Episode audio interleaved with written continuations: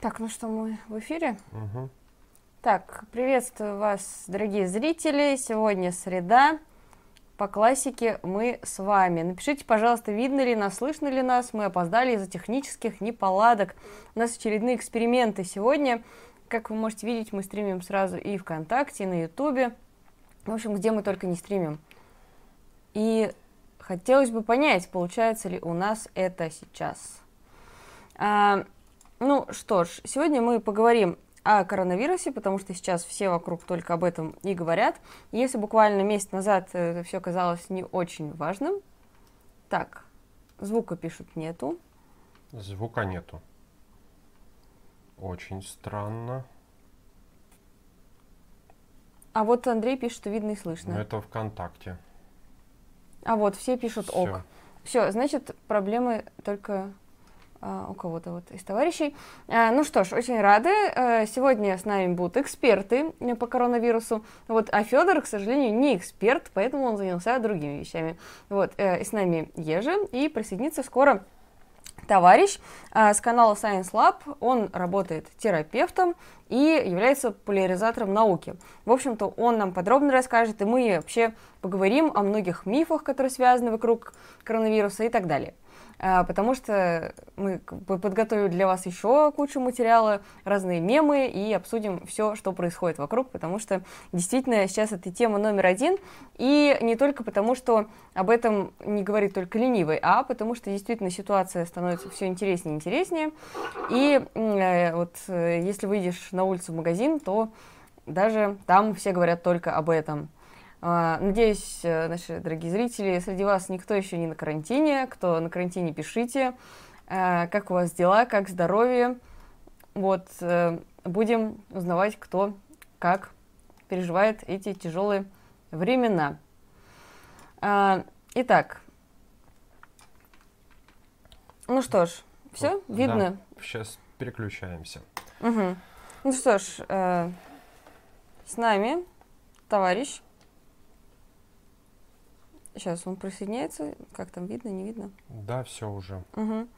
А, итак, всем привет, с нами Илья Квашенов. Он сегодня нам все и расскажет, пояснит. Привет, Илья. Добрый вечер. Всем привет. Ну, буквально пару слов о себе скажи, пожалуйста. Про- А, прорекламируй да, канал свой. Да-да-да. Дело в том, что Science Lab — это лаборатория научных видео. У меня там только запись э, лекции, которую я читал на ВК-фесте, на лектории Сайтопуса. А так у меня свой собственный, ну, скажем так, мини-проект Мгм. с, э, с моей фамилией Квашенов. Вот, есть э, паблик ВКонтакте, есть YouTube-канал. Ссылки где мы стараюсь- скинем в описании. Мгм, спасибо. Где стараюсь доступным языком объяснить людям что-то про медицину. Вот. Ну, также есть немножко другие э, тематики, ролики, но я все-таки стараюсь про медицину, так это моя специальность. Мгм. А, Вот. ну что ж, как, как здоровье? Не на карантине ли ты? С тобой все ок? А, нет, нет, ну, у меня вообще работа по удаленке, так что, ну, можно сказать, я на карантине уже давно, так что не особо переживаю по поводу коронавируса. Мгм. Ну, наверное, начнем мы с того, что обсудим вообще э, то, что волнует всех, да, Э, то есть насколько далеко, по твоему мнению, все зайдет. Потому что здесь оценки разнятся от того, что некоторые считают, вот я, кстати, читала это в чатах, э, что меня, мягко говоря, расстроило. Э, У нас пишут ребята в кружках, в чатах, мол, э, коммунистов вирус не берет, не нужно поддаваться, кто его боится, тот им и заразится. Ну, э, это, конечно, такое своеобразное мнение. Ну и вот от такого мнения до э, закупаем гречку, туалетную бумагу, все остальное, все, мы скоро умрем, зомби надо отстреливаться. Баррикадируемся, Как- запираемся. Какая версия тебе кажется более реалистичной? А, ха, ну как-то тут из крайности в крайность. То, что сто процентов не заразимся, и то, что ой, грядет апокалипсис. Но это что-то вообще как-то странно, потому что на самом деле штука серьезная, то есть не, не стоит э, недооценивать м, сам коронавирус, потому что если заразились, то, как мы все знаем, есть вероятность э, довольно серьезного, скажем так, серьезных последствий. Вот. Но в то же время есть э, вещи гораздо опаснее, к которым мы уже привыкли. Так что, в принципе, не стоит лишний раз разводить панику, но и не стоит как-то полностью окончательно забивать на это, то есть не стоит забывать об элементарных э, правилах гигиены, ручки не забываем мыть. Вот, в принципе, и все, то есть, ну, надо быть на страже, угу. и все будет нормально. А, вот насколько, по твоему мнению, эта эпидемия, и даже пандемия уже, как признала ВОЗ, будет распространена? То есть Сейчас у нас Москва, да, 86 случаев заболевших, но многие считают, что нужно быстрее закрывать ее на карантин, чтобы это не перекинулось в Питер, где всего 12 случаев, в другие города, где пока там по одному-два. А, насколько вот нужно заниматься уже изоляцией? Ну да, кстати, насчет э, случаев, вот прямо сейчас у меня перед глазами статистика, в России зарегистрировано 147 всего случаев, вот, насколько далеко все это зайдет, насколько стоит э, беспокоиться. Разные слухи ходят, и опять-таки это именно слухи, что вроде как собираются действительно вообще вводить эти карантины, но, честно говоря, лично вот я, я не видел э, из официальных источников такой информации, что планируются такие действия вводить. Но, во всяком случае, надо быть к этому готовым. Угу. Ну да, ты на самом деле полностью прав, потому что вот Э, такие слухи мелькали, но их опровергли официально. То есть, конечно, не можем гарантировать, что этого не будет. Хотя, в принципе, э, по статистике, опять же, э, страны, которые ввели карантин раньше предусмотрительно, там меньше количество смертей. Вот в целом, стоит ли перестраховываться или вот ждать, ждать, когда уже вот совсем все, и пора, пора уже всех изолировать? Перестраховываться в плане каком? Плане закупки всякой гречки, туалетной бумаги? Ну, скорее в плане введения карантина до того, как заболевших будет вообще огромное количество. Ну, ага, вот опять-таки огромное, это какое? То есть вот в, данной, в данном случае, в данной ситуации, вот судя по официальной статистике, а ей не доверять я смысла не вижу, все, в принципе, и так под контролем. То есть даже несмотря на то, что у нас далеко не все идеально, то есть в том же Китае уровень подготовки оказался в разы лучше, чем э, не только в России, но и в принципе во многих странах, все равно, то есть даже вот такого уровня защитных мер оказалось вполне достаточно, чтобы по России это не особо распространялось. То есть до сих пор э, ни одного смертельного случая, однако уже выздоровевшие есть. Вот. Так что какие-то жесткие меры по типу вот того же самого карантина, закрывать все срочно, в срочном порядке, все сидите по домам. А в России, во всяком случае, ну, опять-таки, это личное мнение, я не вижу смысла. Угу. Вот товарищ, товарищ вы пишет в чате, чтобы спасти Россию, нужно изолировать Москву. Вот такое вот мнение у товарища. А, напоминаю, вопрос можно задать капсом, написав э, вопрос слова в чате, или за донат по классике или отметив нас Station Marks в чате. Опять же, чтобы мы не пропустили. Можно задавать вопросы нам, гостю, на все ответим. А, да, вообще, насколько серьезно протекает это заболевание? То есть а, идут а, отсылки к испанке, к свиному гриппу. Вот а, можно ли проводить такие сравнения? А насколько тяжело имеется в виду конкретного человека вообще может протекать? Или ну, в плане эпидемии? И то, и то. Ага, хорошо. Ладно, ну по поводу у конкретного человека, конкретного организма, по сути, это можно сравнить с гриппом. Потому что грипп, например, вот у молодого здорового организма, он может протекать как ну, обычная простуда, то есть, ну да, была температура, какое-то такое недомогание, но человек даже толком на это внимание не обратил, никак не лечился, и оно само собой прошло. Это нормально, такое бывает. Но в то же время, вот э, два года назад я вот лично знал пример, когда э, женщина 40 с чем-то небольшим лет, она погибла от гриппа, у нее была пневмония. То есть это можно коронавирус сравнить с тем же гриппом, от которого, в принципе, нет никакого специфического лечения, и это не сказать, что страшно, но в принципе надо быть настороже. Вот, то есть надо все эти защитные меры, меры профилактики надо соблюдать, потому что если вдруг окажется, что вы заражены, и вы проконтактируете с кем-то, кто, а, у кого иммунитет не такой хороший, как у вас, то это, ну, это может нехорошо кончиться. Вот. То есть, на самом деле, ну, проще говоря, надо сравнивать с этим самым гриппом. А в плане эпидемии, да, я вот тоже слышал эти сравнения с испанкой, что развивается примерно так же по скорости. Но вот э, у меня на канале уже есть ролик, я там один из первых популяризаторов науки сделал, и там я говорил, что переживать стоило бы, реально переживать, прям бояться, что вот что-то страшное будет, в том случае, если бы за такие же сроки, я имею в виду на конец января, на конец января было бы не несколько тысяч зараженных, а полмиллиона, миллион. То есть сейчас вот если бы уже сотнями миллионов, миллиардами исчислялось количество зараженных, это был бы реальный повод для того, чтобы вот все закрывать, запираться дома, ни с кем не контактировать и сидеть бояться, дорожать, ни в коем случае там, бояться, что ты заразишься. Тогда, да, тогда бы стоило переживать. А сейчас, ну, не, не так все страшно. Это, ну, как я уже говорил, есть вещи пострашнее, к которым мы уже привыкли.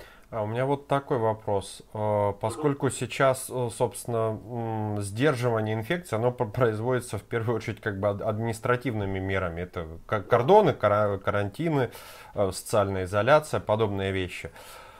А, вопрос, а вот сама система здравоохранения вот в нашей стране, она насколько готова, ну вот пока что, да, 147 случаев, а когда пойдет счет на тысячи, насколько наша система вот она готова к таким вещам? И, и с административной точки зрения, то есть насколько вот э, какие-то э, есть протоколы, какие-то отработанные методики на тему вот введения карантина и тому подобных вещей. Это с одной стороны, а с другой стороны, насколько уже с медицинской точки зрения мы готовы к тому, что вдруг у нас вот тут сейчас 10 тысяч зараженных появится в Москве в той же, ну, есть ли какие-нибудь как бы данные, информация, соображения на эту тему? Ну, пожалуй, даже стоит сказать, если счет пойдет на тысячи, потому что, может, до этого и не дойдет. А готовность на самом деле такой очень странный вопрос. Это как бы как бы одновременно готовы и, ну не хочется говорить не готовы. То есть можно сказать и хорошо, и хотелось бы получше. В чем суть? А, обсуждали тут вот новости э, со знакомыми, как, как до какого абсурда порой доходит действие работников э, здравоохранения. Вот в чате видел, написали, там померили температуру, то есть на входе меряют температуру у людей всех подряд этим бесконтактным термометром, там 34 градуса. Зачем мерить? То есть, ну, явно какая-то ошибка, явно, то есть, смысла этим термометром пользоваться нет. Меня самого буквально вот сегодня тоже, я заходил в медицинское учреждение по работе, мне меряют температуру. Там строят теории заговора, что нас блокируют э, за такие стримы. Так,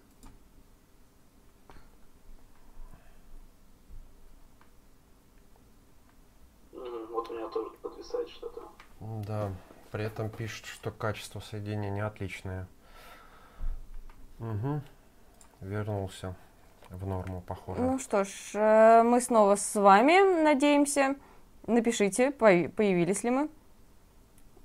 Э, надеюсь, что мы появились. А пока вопросы из чата. Э, вопрос от Олега Козырева. Канал... Так, что тут? А, вот. Зарегистрированных случаев в России немного.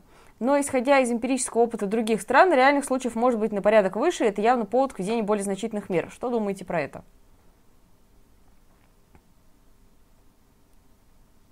Хм. Интересный вопрос, что думаю. Но вообще, а, вот взять для примера. Ну вообще коронавирус это ведь что? Это же по сути респираторная, это респираторная вирусная инфекция, ОРВИ, как все мы знаем. И у кого-то она может протекать, как я говорил, уже легче, то есть даже это могут просто не замечать. И поэтому может э, все это дело и распространяется так быстро. То есть э, один человек, ну, у меня простуда, я вроде, вроде ни с кем не контактировал, а потом пошел проконтактировал с человеком, у которого иммунитет уже не такой хороший, у того человека уже сильные проявления, его уже диагностируют, и, короче, такая сложная, запутанная система, что так. Прощения, маленько э, уже устал. Угу. В чем суть-то была вопроса? Ну что, пока э, статистика по заболевшим небольшая, потому что просто да. не выявили столько людей. А, ну это по-любому, да, это стоит учитывать. потому что, говорят, же ОРВИ, то есть э, кто-то действительно может э, не пойти к врачу, не обратиться за помощью, заняться самолечением, отсидеться дома и даже выздороветь абсолютно спокойно. Угу. Вот. Не, не стоит как бы это забывать, но и не надо это переоценивать. Угу. Вот, на самом деле официальная статистика, ей не надо доверять. Не-не-не, все нормально. А, вот еще вопрос. А, обычно существует мнение, что вирусом можно переболеть один раз, и у тебя появляется иммунитет. Но насчет коронавируса говорят, что, в общем-то, можно заразиться второй раз. То есть как это коррелирует с тем, что мы знаем о вирусах? Угу. Ну, вирусы... Здесь уже стоит поговорить о том, как, э, скажем так, легко могут мутировать организмы. И вот вирусы, которые размножаются прям с огромной скоростью, которые делятся с огромной скоростью, они могут очень быстро меняться. Вот. И ну, действительно такое может быть, что организм к определенному, ну это же как с гриппом, то есть к определенному вирусу, этих коронавирусов их тоже очень много, как и вирусов гриппа, и к определенному коронавирусу может выработаться иммунитет, вот. но если организм встретится с тем же самым, который вот в данный момент ходит в популяции, то заразиться второй раз, э, ну, можно сказать, невозможно. Угу. А, итак, вопрос от Ивана Рыбакова 100 рублей. Спасибо, Иван. Мы все умрем? Все умрем когда-нибудь. А, но, возможно, не в ближайшее время, если нам повезет. А, если не повезет, то от коронавируса, да. Вот, вопрос от Панджа Шрека, 100 рублей. Власти скрывают, в соседних странах число заболевших выше при меньшем населении. Даже в маленькой Исландии заболевших больше, чем во всей России. Ну, а, вот э, в целом, мне кажется, можешь прокомментировать не, не только это сообщение, но и вообще а, появляющиеся такие вот сообщения, такая паника, нагнетение, да, почему это все берется, откуда, есть ли реальные основания, или паника сама по себе на самом деле тоже очень такое отрицательное явление, которое формируется при таких э, вообще эпидемиях? Ну, само собой, паника, она ни к чему хорошему не приведет. А то, что статистика отличается, ну, повторюсь, здесь где-то просто невозможно полностью отследить, потому что, как я уже говорил, люди какие-то просто отсидятся дома, как вот, если они умудрятся проскочить мимо вот всех этих, э, скажем так, проверяющих, если они умудрятся как-то проскочить, если их никак не заметят, и если симптомы будут незначительные, они спокойно отсидятся дома и даже, может, сами не догадаются, что они были заражены. Вот. Такие есть люди, во-первых. Э, во-вторых, речь ведь идет о том, что нужно обязательно проконтактировать с человеком, э, в котором есть этот вирус. Вот. А, ну, вполне такое возможно. Это же те, кто путешествует. Вот. Э, сейчас, конечно, сезон, э, э, как сказать, ну не то, что прям сезон путешествий, но многие люди действительно возвращаются с юга, но, возможно, дело в том, что Россия довольно большая страна, люди достаточно далеко друг от друга находятся, как-то у нас вот не привыкли тесными такими общинами жить. Может быть, причина в этом. Может, причина в том, что людей этих, э, проконтактировавших с зараженными не так много. То есть, на самом деле, я думал об этом, когда я видел эти разные мемчики, прикольчики, что типа, да, вот там в Швейцарии какой-то там или во Франции, в Исландии население в десятки раз меньше, чем в России, при этом э, в десятки раз больше зараженных. Типа, как это странно, ой, нам, наверное, просто везет. Ну, такое вполне возможно. Такое, это, это вполне нормальная картина. То есть не стоит, э, как я говорил, не доверять этой официальной статистике, потому что намеренно искажать, занижать показатели, это невыгодно абсолютно всем. Угу. А вот Александра Казакова отмечает важный момент, что в маленькой и изолированной островной популяции вирус может быстрее распространиться. В общем-то, действительно, то есть если мы берем Россию, понятно, что э, чтобы вирус передался тем, кто живет, э, ну, у нас большие территории, большое расстояние, да, и не совсем корректно сравнивать действительно э, с маленькими островами, где заболел один и завтра заболели все. Так что здесь, мне кажется, вполне верное замечание от Александры. А, вот, вопрос о том, что фактически нету вакцины от вируса, то есть лечение оказывается в плане только вот помощи, как сказать, переболеть. Симптоматическое. Да, но, насколько мы понимаем, есть такая вещь, как искусственная вентиляция легких, которая необходима многим заболевшим. А, но этих аппаратов на всех не хватит, врачи будут решать, кому дать аппарат, кому не дать, и в итоге, ну, полный кошмар, да, вот, э, значит, э, кому-то достанется, кому-то нет, то есть э, вот такая вот информация тоже в интернете. Что по этому поводу можешь сказать? А, вот я пытаюсь вспомнить, как раз был разговор, тоже опять это на уровне такого слуха-слуха, что вот этих вот самых э, аппаратов ИВЛ будет не хватать. На самом деле они нужны именно когда у человека уже началась дыхательная недостаточность. То есть это прям реально тяжелый случай этого самого коронавируса. Но их э, в процентном соотношении их э, не так уж и много. В абсолютном числе, да, конечно, их вот по миру, их нормальное такое количество. Вероятность того, что их не хватит, но это как-то... Но это прям постараться нужно. Ну, чтобы их не хватило. Это нужно, чтобы вот реально все забили на все меры предосторожности, чтобы там шли друг с другом, целовались, обнимались, особенно с теми, кто постарше, лет 80-90 желательно, чтобы это максимально ослабленные люди, и чтобы такие как можно больше было. Вот тогда, да, тогда, скорее всего, не хватит. Потому что, ну, я говорю, уровень готовности достаточно такой, неплохой. Хотелось бы получше, хотелось бы побольше нет персонала, хотелось бы побольше этих самых аппаратов ИВЛ, коек в больницах элементарно, хотелось бы побольше. Но и в принципе того, что, то, что есть, этого нормально хватает. А, вопрос из чата. А, ходят слухи, что российские тесты показывают только большую концентрацию вируса. Подтвердите или опровергните? А, затрудняюсь ответить, на самом деле. Не могу по этому поводу ничего сказать. Там... Такие вещи ты сталкивался или может кто-то из знакомых? Да, все мы с этим постоянно сталкиваемся. Просто здесь, э, ну, каждый сезон, э, когда начинаются эти гриппы, эти простуды, и студенты, и школьники, и на работе уж тем более люди забивают на собственное состояние и точно так же недооценивая угрозу, идут и спокойно всех перезаражают. В итоге в школе весь класс переболеет, э, в университетах, там, институтах заболеет вся группа, на работе всех коллег перезаражаем. Ну, наденем то этот маск, маску этот человек, а толку-то? Она, ну, она, конечно, помогает не особо распространять инфекцию, но как бы все равно риск остается и довольно немаленький. Ну, вот. Но здесь, как я уже говорил, такой же УРВИ вполне вероятно, что человек никого не заразит, а вполне вероятно, что перезаражает всех и все переболеют в легкой форме. Угу. Вот. В общем, как обычно, это раньше это была фигня, точно так же она до сих пор происходит, это не есть хорошо. Ну вот, но люди пренебрегают этим. Угу.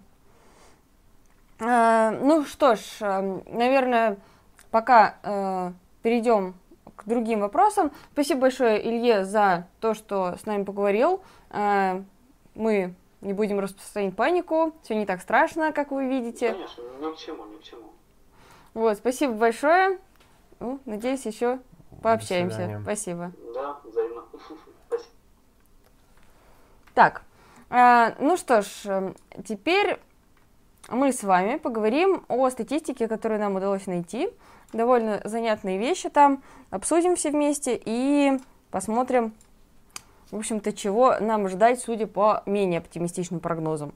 И вопрос от э, нашего любимого Эло Хоботовского – Привет от коллеги из Эстонии. У меня батя священник. В прошлые выходные обзванивал министров и мэров городов. Чтобы закрыли церкви для посещения, настоятели хотели служить тайком. Несмотря на предписание, люди целуют кресты иконы, руки причащаются одной ложкой. Наконец закрыли. А как у вас? Ну, у нас, насколько я знаю, ничего не закрывается, крестный ход не отменяется, потому что... Не закрывается, но определенные рекомендации были выпущены. Я а... слышала, что крестный ход состоится, сказали, что, мол, во время чумы был и сейчас должен быть. Господи, я вот сейчас просто указ мэра Москвы угу. открою, который нам разослали. В том числе, вот именно даже по поводу церквей, по-моему, что-то было. Сейчас попробуем найти. А, нет, это не здесь. Это не здесь, это было в статье. Это скорее больше такие были пожелания. Нет, Угу. Ну, а что ж, давайте тогда пока посмотрим э, статистику. Мы приготовили для вас презентацию. Пока зачитаю вопрос. А что будет, когда пожар вируса перекинется на маленькие дома, хрущоб, э, дома трущоб и бедных районов по всему миру, где люди проживают по 8 человек на 10 квадратных метров, и никто не сможет получить медпомощь? В общем-то, здесь э, нас ожидает тоже, что есть лихорадка Эбола. То есть до нас она не дошла, мы с вами не особо переживали. Цивилизованный, да, цивилизованный мир не оказался ей затронут особо. Тем не менее, в Африке до сих пор все не так гладко, потому что действительно вакцину э, изобрели, насколько я помню, не по-моему, не так давно. Э, В прошлом а- году, от что ли? Эболы? Да. Ну нет, ее достаточно оперативно изобрели. Ну как, о, вирус буйствовал там несколько месяцев, а потом, когда, значит, начали заражаться европейцы, вот э, вирус буквально, о, вакцину буквально там в течение нескольких недель создали. Но с, Эболой надо что понимать. Сама по себе, конечно, это очень страшная болезнь с очень высокой смертностью. Но у Эболы есть небольшое ограничение. Она не очень контагиозная, то есть она не очень заразная. Для того, чтобы эм, заразиться Эболой, нужен вот контакт с физиологической просто жидкостью, с, физиологическими выделениями. То есть вы должны просто, не знаю, там вот с человеком просто, не знаю, в, в- обнимку быть, чтобы заразиться Эболой. Вот, это уже совместный быт и м, такие вот зоны. Это не воздушно-капельный путь, как, например, у гриппа или коронавируса. То есть Эбола, она не так быстро распространяется, она не столь заразная. Мгм. Так, давай откроем нашу презентацию. Да, сейчас. А пока Олег секунду. Костробин кидает нам донат и говорит, светлое будущее все ближе, товарищи дорогие. Спасибо большое, Олег, как всегда, оптимистично, очень радостно.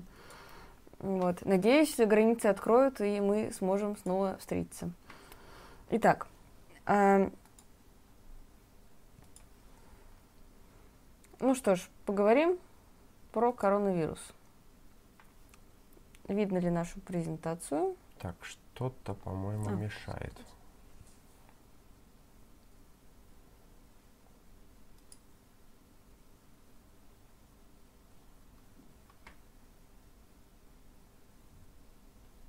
А, Итак, мы пока налаживаем презентацию, чтобы показать вам, что мы хотели показать. Надеюсь, сейчас мы все починим. Да. Это происки, происки врагов, которые не дают нам показать вам, что мы знаем про коронавирус. Вспоминаем Так, конспирологические серый теории. экран. Ага, так, а теперь скажите, пожалуйста, видно, нет?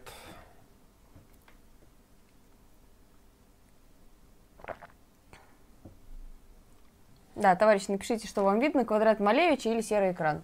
Вообще так интересно, во- вот во время, значит, беседы с товарищем сразу так начали уже подробности, которые нам рассказывали в университете, они так стремительно начали всплывать в голове, а так вот спросили, я когда задумался о коронавирусе, что-то я так особо вспомнить не мог, а сейчас что-то прям так много Мгм. чего вспомнилось. Так, Черный квадрат пишут. черный квадрат, да что ж такое? Может, на следующий попробуем?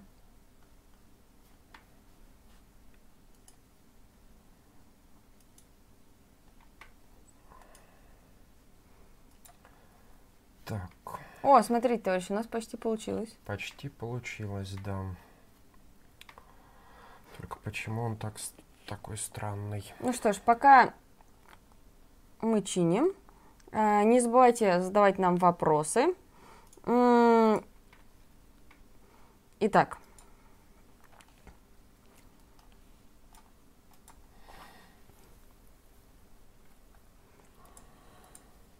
А, Нам предлагают отключить захват видео. Вот. Малевич не всем нравится в чате, авангардное искусство не все ценят, а вот мне нравится Малевич один из моих любимых художников. Очень его люблю. А, даже вот квадрат знаменитый. Так что, о, ура. Пока я пыталась заполнить паузу, художественными штучками презентацию починили. Итак.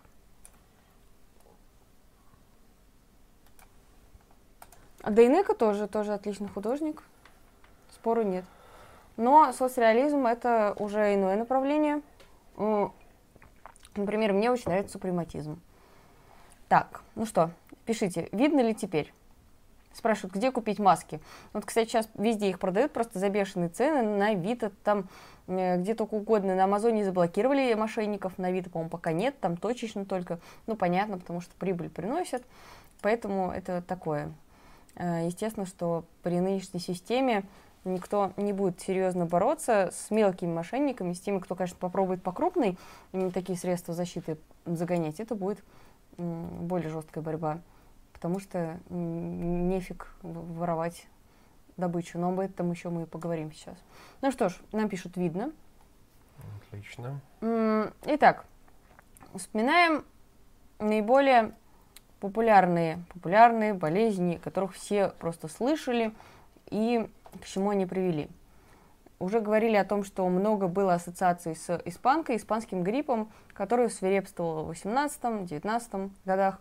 И по большей части стал одним из э, болезней, которая унесла наибольшее количество жизней, то есть до 20% смертности среди зараженных, около 3-5% населения по разным оценкам затронуты были, это просто огромные, огромные цифры, конечно. Плюс э, вообще невероятно, да, то есть мы понимаем, это Первая мировая война, это революции, это потрясение, например, у нас это гражданская война и еще испанка, то есть просто все вместе. Как люди пережили этот период, это вообще, конечно, что-то с чем-то. А, тем более, что Первая мировая поспособствовала, на самом деле, распространению. Ну, из интересных фактов, первый солдат, который ей заразился, он остался жив даже, вылечился. Вот, и, ну, первый, понятно, идентифицированный, да, а, даже дожил до энного количества лет. А, спрашивают нас, насколько помогают маски вообще? Нужно ли их э, покупать или бесполезно в них ходить? Вот что ты можешь по этому поводу сказать?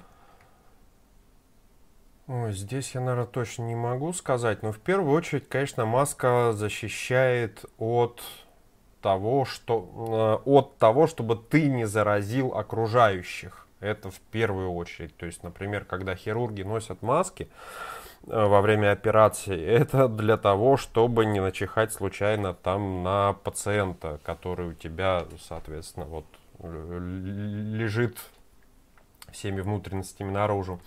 Вот. Э, от э, вируса снаружи он защищает в меньшей степени. Тем более Значит, если вирус у нас сохраняется на твердых поверхностях определенное время, то куда выше шансы заразиться, например, схватившись за э, поручень на эскалаторе или за поручень в метро, в общественном транспорте, как дверные ручки и тому подобные вещи. Э, то есть вот в случае именно чтобы защититься, маски уже не столь эффективны. Вот мы видим здесь э, госпиталь на картинке, который был популярен во время эпидемии испанки, да. А вот сейчас я слышала, что построили такие вот модульные больницы, да, в коммунарке в Москве, ну, в Китае, то есть много где такие строят. А что такое вообще модульные больницы, ты понимаешь? То есть вот похоже ли то, что у нас сейчас, на вот э, это вот?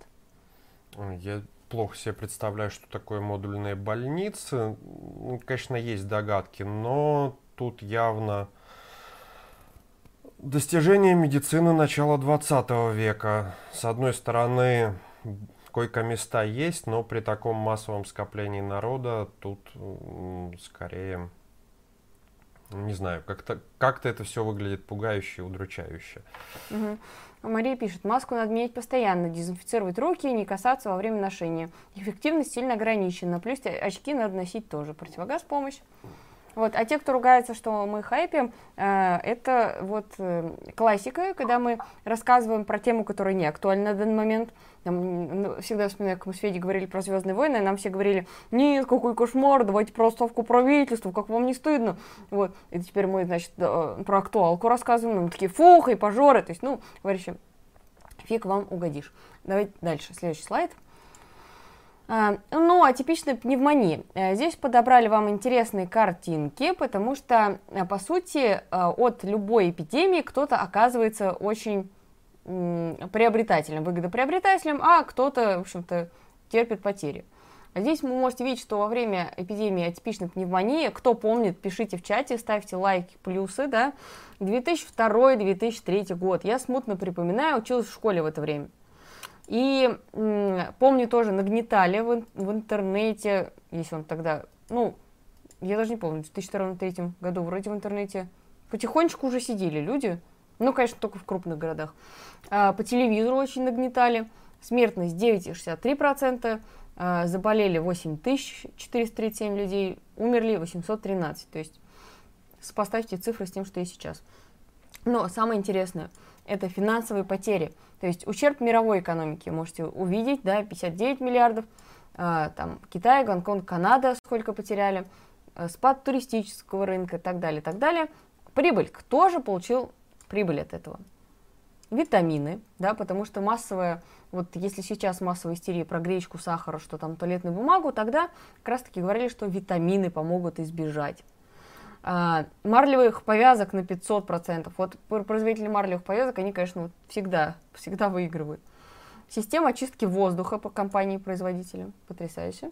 А, и, опять же, объемы полетов выросли в 10 раз, частные чартеры. Ну, а, сейчас, насколько мы знаем, э, как раз-таки ограничены полеты, поэтому, наоборот, эта сфера терпит убытки.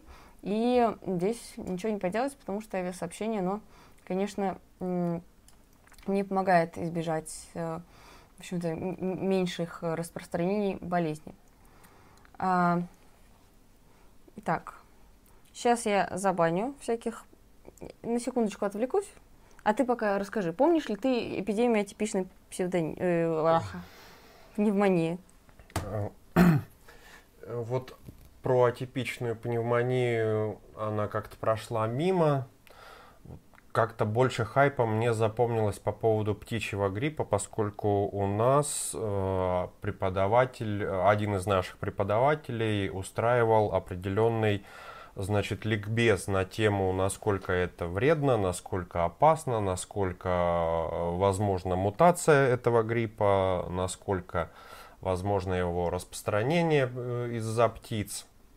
Э, ну, на самом деле, вот как раз картина выглядела не столь панической, как изображалась в средствах массовой информации, поскольку птицы, конечно, заражались и болели от этого гриппа очень много, но вообще массовое вымирание птиц на птицефермах – это явление достаточно регулярное и безо всякого гриппа. Например, могут от э, сальмонеллеза популяция вымирать, и там, поскольку течение болезни и обмен веществ вообще у птиц очень быстрый, поэтому там проще просто зачистить полностью всю, все поголовье, просто это обработать чуть ли не чуть ли не с огнеметами и заселить это все заново, чем вот там лечить каждую курицу. Он, Илья вспоминает, что просили сообщать о мертвых птицах. Но мы сейчас как раз об этом поговорим. Давай переключим. Да, птичий грипп 2003-2013, смертность 59 и 16, заболели 649, умерли 384. Получается не так уж много на самом деле, особенно по сравнению с другими эпидемиями. Но, интересно, финансовые потери, да, а, потери птицеводства в первую очередь, а, ну, Юго-Восточная Азия, конечно же, здесь потеряла, Россия потеряла, ресторанный бизнес, потому что, да, опять же, понятно, птица, а, кушать ее не надо, но интересно, что? Агрокомпании из США увеличили поставки куриного мяса на 25%. То есть, понятно, из Юго-Восточной Азии у нас мясо не поступает, поступает из Штатов, и компании наживаются. А, вакцина, опять же, на, ну, вакцины это понятно, а, и фармацевтические компании. То есть я, я уже вот вам хочу показать, что кто всегда от эпидемии выигрывает, неудивительно, это фармацевтические компании. Ничего, в общем-то, удивительного, но вполне понятно. Итак, дальше смотрим птичий грипп пережили. Что дальше нас ждало? Свиной грипп. 9-14 смертность всего лишь 1,2%. Помните, что там было намного больше. Однако заболели огромное количество человек, больше 414 тысяч. Умерли более 5 тысяч человек. То есть э, каждый вирус, который мы рассматриваем, он очень специфический. Во-первых, он бьет по э, специфической возрастной группе. Если испанка била по молодежи, да, по молодым людям 20-30 лет, и это была ее, в общем-то, такая целевая аудитория, то сейчас коронавирус бьет по пожилым. А, итак, финансовые потери. 2 миллиарда, туристический рынок, конечно же, авиакомпании тоже сразу же, банкротство и так далее. Ресторанный бизнес, ну, это всегда связано, когда с гриппами, которые имеют названия такие веселые. Кто же получил прибыль? Опять та же компания Tamiflu, которая изобрела вакцину. Опять же, то же самое, что и во время птичьего гриппа. Термометры, антисептические средства, аптечные сети увеличили наценку. В России до 200%. Классика, классика жанра. Каждый раз надо увеличить вот маски. Я там видела сегодня по 900 рублей. Или вот недавно, Ого. да, мы заказывали э, что-то через интернет, и нам предложили увеличить заказ, дополнительные масочки, 500 рублей за штучку, тоже очень мило. Ну, вот. спрос рождает предложение. Да, в Европе платные консультации, цена 80 долларов. Ну, понятно, капитализм прям адаптируется замечательно к эпидемиям. Ну и еще одна фармкомпания. Давай, дальше. А, тут сразу вкидывают в чат, что, может быть, эти вирусы специально делали, чтобы нажиться. Ну, а, вот в конспирологию, как я лично думаю, ударяться здесь опасно, потому что мы тут можем дойти до того, что вообще там пенсионеров хотят убить, и поэтому изобрели этот вирус и вкинули в летучую мышь в Китае. Но надо понимать, что э, система капиталистическая, она просто адаптируется ко всем, ко всем вещам, и даже на всем чем угодно может, в общем-то, нажиться. Итак, чуть-чуть уже сегодня затронули. Лихорадка Эбола. А, даты, обратите внимание, 76 аж 2014. Сейчас считается, что она более-менее уже прошла, хотя в Африке до сих пор не везде. Смертность 48%. Это, ну, это огромный процент, конечно. Ну и количество заболевших несколько тысяч человек за такой период. Финансовые потери. Ну, в основном это пострадала, конечно, Африка, а, интересный момент, то, что отказались от бурения на шельфе Либерии и падение африканского туристического рынка, который и так невелик. И снова те же фармкомпании у нас замечательно получают прибыль. И компании по производству защитных костюмов тоже очень даже неплохо на этом всем заработала. Давай дальше. Итак, ну, немножко мемов для вас в студию. Вне его они, конечно, могут там каким-то образом сохраняться, но чаще всего вирусы сохраняются именно в живых организмах. То есть есть, например, там для бешенства определенные так называют э, естественные резервуары. То есть популяция животных, которые э, являются носителями этого вируса, но они сами не болеют, а только вот он у них э, в организме болтается. И в случае, например, укусов и всего прочего, они могут его распространять. То же самое, например, с чумой или с оспой было. Но оспа, в первую очередь, поскольку она была распространена среди людей, массовая вакцинация, она вот привела к тому, что оспу мы практически победили. Вот. И с каких? С 70-х годов, собственно, она даже была прекращена массовая вакцинация. Насколько я знаю, там была вспышка из-за какого-то э, такого эксцесса в одной из лабораторий. Вот, но ее быстро погасили. Итак, давай следующий мем. У нас парад мемов будет, потом будем серьезно обсуждать. Но мемы — это важная вещь, они отражают в культуре вообще, что происходит. И, в общем и целом, мне кажется, очень показательно, да, вот формирование мемов вокруг таких вещей, ну, потому что паниковать — это вообще последнее дело, что только можно. А, ну, здесь вы видите, да, что Яндекс Курьеры это вот ходят по постапокалиптическому миру. А, вот. Но на самом деле здесь больше изображен сталкер, а, хотя, наверное, вот в случае этой ситуации больше подошел бы скорее Death Stranding, когда mm, люди, да, да. люди заперлись в бункерах, и только вот эти вот рисковые ребята, значит, таскают грузы между этими бункерами. А, товарищ В ругается на меня, что я не ценю его шутки, а вот мне нравится его шутка, очень даже смешная. Прошу заметить, что коронавирус отрезвляет разум. Столько времени прошло, а еще никто не обвинил в пандемии евреев. Ну, ну, просто в Китае евреев не так уж много, и просто еще никто не, не увязал, никому не хватило фантазии. Давай дальше.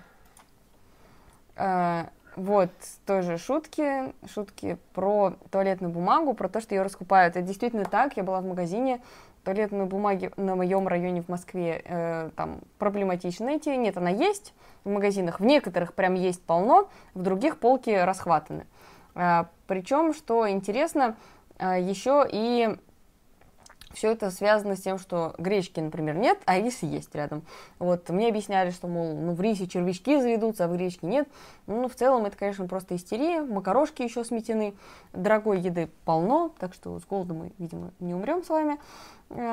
Э, только богатые выживут, конечно, у кого есть деньги на эту дорогую еду. Но в целом вот эта истерия, она совершенно мне непонятна, и многим она непонятна. Вот эти мемы вам показывают, что люди искренне недоумевают. Я в магазине столкнулась с чем? А, там молодая пара обсуждала, мол, о, давай возьмем гречку и туалетную бумагу, типа все же берут, и мы возьмем прикольно, сфоткаем, выложим в Инстаграм. А, в общем-то, мне показалось достойной версией. Товарищ ругается, что мы не ответили на его вопрос. Давай ответим. Да, так, вот я один вопрос нашел по поводу плотной маски с, клапотом, с клапаном. Ну вот, плотные маски с клапаном, да, они будут более эффективны. Но в таком случае вообще для полной изоляции желательно еще и перчатки. Но проблема в том, что, опять же, э, маски менять надо регулярно. А с учетом того, сколько они сейчас стоят, э, ну, это довольно дорогое удовольствие. Ну что ж, давай дальше. Следующий. А вот еще второй вопрос. Угу. Может экономический ущерб, вызванный паникой от коронавируса, нанести гораздо большее потрясение, чем сам вирус? А не только может, это сто процентов будет, и я не удивлюсь, что ближайший год у властей практически в любой стране будет самая главная отмазка – что у нас все так плохо, потому что вот у нас тут э, был, есть коронавирус. Мы вот сейчас до сих пор не можем от него, э, значит, оклематься, поэтому, пожалуйста, утяните пояса, потерпите, а мы пока будем из вас дальше тянуть все соки. Ну и не забывайте о том, что экономический кризис, он уже вызван коронавирусом, потому что мы об этом подробно рассказали в нашем ролике новостном, последний ролик на канале Station Marks. Кто не видел, обязательно посмотрите, там мы подробно рассказываем, почему коронавирус именно не паника, а именно э, экономические последствия того, что были закрыты многие границы, привел к кризису. А, ну что ж, давай дальше. Вот, э, как раз-таки вот те самые полки пустые. Пишите, пожалуйста, у вас в городе такие же пустые полки или у вас не паникеры живут, очень интересно. А, ну что ж, теперь давайте серьезно. Нашли для вас разную статистику. На 18 марта данные, то есть на сегодня, как менялось количество выздоровевших и умерших от коронавируса. Можете здесь увидеть. В целом смертность не очень высокая, но, наверное, главное, о чем мы сейчас поговорим, это то, э, стоит ли доверять статистике. Давай следующий слайд. Здесь вы можете видеть общее количество больных, да, э, рост по странам. Спасибо статье Хабра за это. Очень интересно подобрали тут данные из разных источников. Здесь вы видите период пандемии указан и период, когда в Китае все это началось. Общее количество больных росло в геометрической прогрессии до тех пор, пока Китай не остановил этот процесс. Но потом коронавирус, в общем-то, вышел наружу, и теперь это пандемия, и пока ее остановить не могут. То есть, э, конечно, вот здесь ситуация выглядит довольно-таки печально. А, нам товарищ Фауст пишет. Видел вчера на улице девушку в такой маске. Дышала в ней как Дарт Вейдер. Не похоже, что сильно болела, просто предохраняла скажись. Возможно. Но вообще я видела, что многие даже хайпуют на это. Можете посмотреть, там Ивлеева, или как ее зовут, выложила фотографию, как она пьет винчик через эту маску. И все такие, о, тоже надо такие фотки сделать. Ну, это классика такого метода. Так, а, вторая картиночка это у нас случаи заболевания вне Китая вне Китая. Можем видеть, что начиная где-то с 23 февраля все это очень, очень резко и очень быстро начало расти. И, ну, и основной вклад внесли ныне злополученные Италия, Иран и Южная Корея, откуда вы, если вернулись, то отправляйтесь на карантин. А, так, следующая наша картинка. Это по странам. То есть это именно, вот вы видите здесь выделены Южная Корея, Италия, Иран – и, конечно, на их фоне остальные страны трудно разглядеть, по сути, потому что они прям выбиваются. Но можно постараться понять, что пока они впереди планеты всей, и это не очень хорошо. Дальше. А, да, здесь мы можем увидеть, что есть страны, где, в общем-то, экспоненциальный темп роста, это темп роста показанного заболевания, и тоже все не очень, да, весело выглядит, то есть э, по темпу роста Франция, Германия, Испания, Япония, Штаты, Швейцария и Британия очень даже так себе сейчас. В Северной Корее у нас, э, в общем-то, специфическая, конечно, ситуация, потому что информация, которая поступает оттуда, она довольно такая закрытая, но я думаю, что все-таки там не так все плохо, потому что это довольно закрытая страна, и поэтому они в этом случае, ну, довольно-таки себя могут обезопасить. А, напоминаю, кто играл в плагин, да, там нужно, если не заразил Северную Корею, можешь проиграть. Так. Ты играл? Конечно. Нет, там, по-моему, ну, в той версии, которая у меня, там Северной Кореи отдельно нету, там Корея общая. Э, единой стра- страной. Там вот кого сложно и противно всегда заражать, это Гренландию, потому что у нее единственное сообщение это через порт, и там в, в нее никто в здравом уме трезвой памяти не посещает.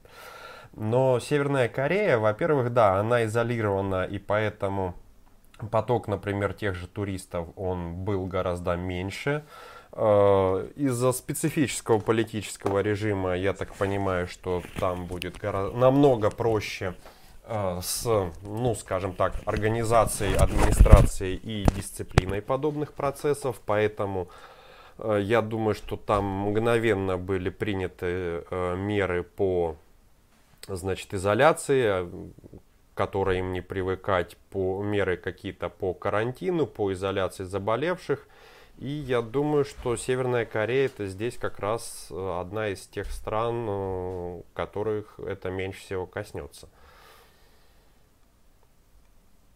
Так. Какой курс рубля? Ну, это надо смотреть. Давно не проверял.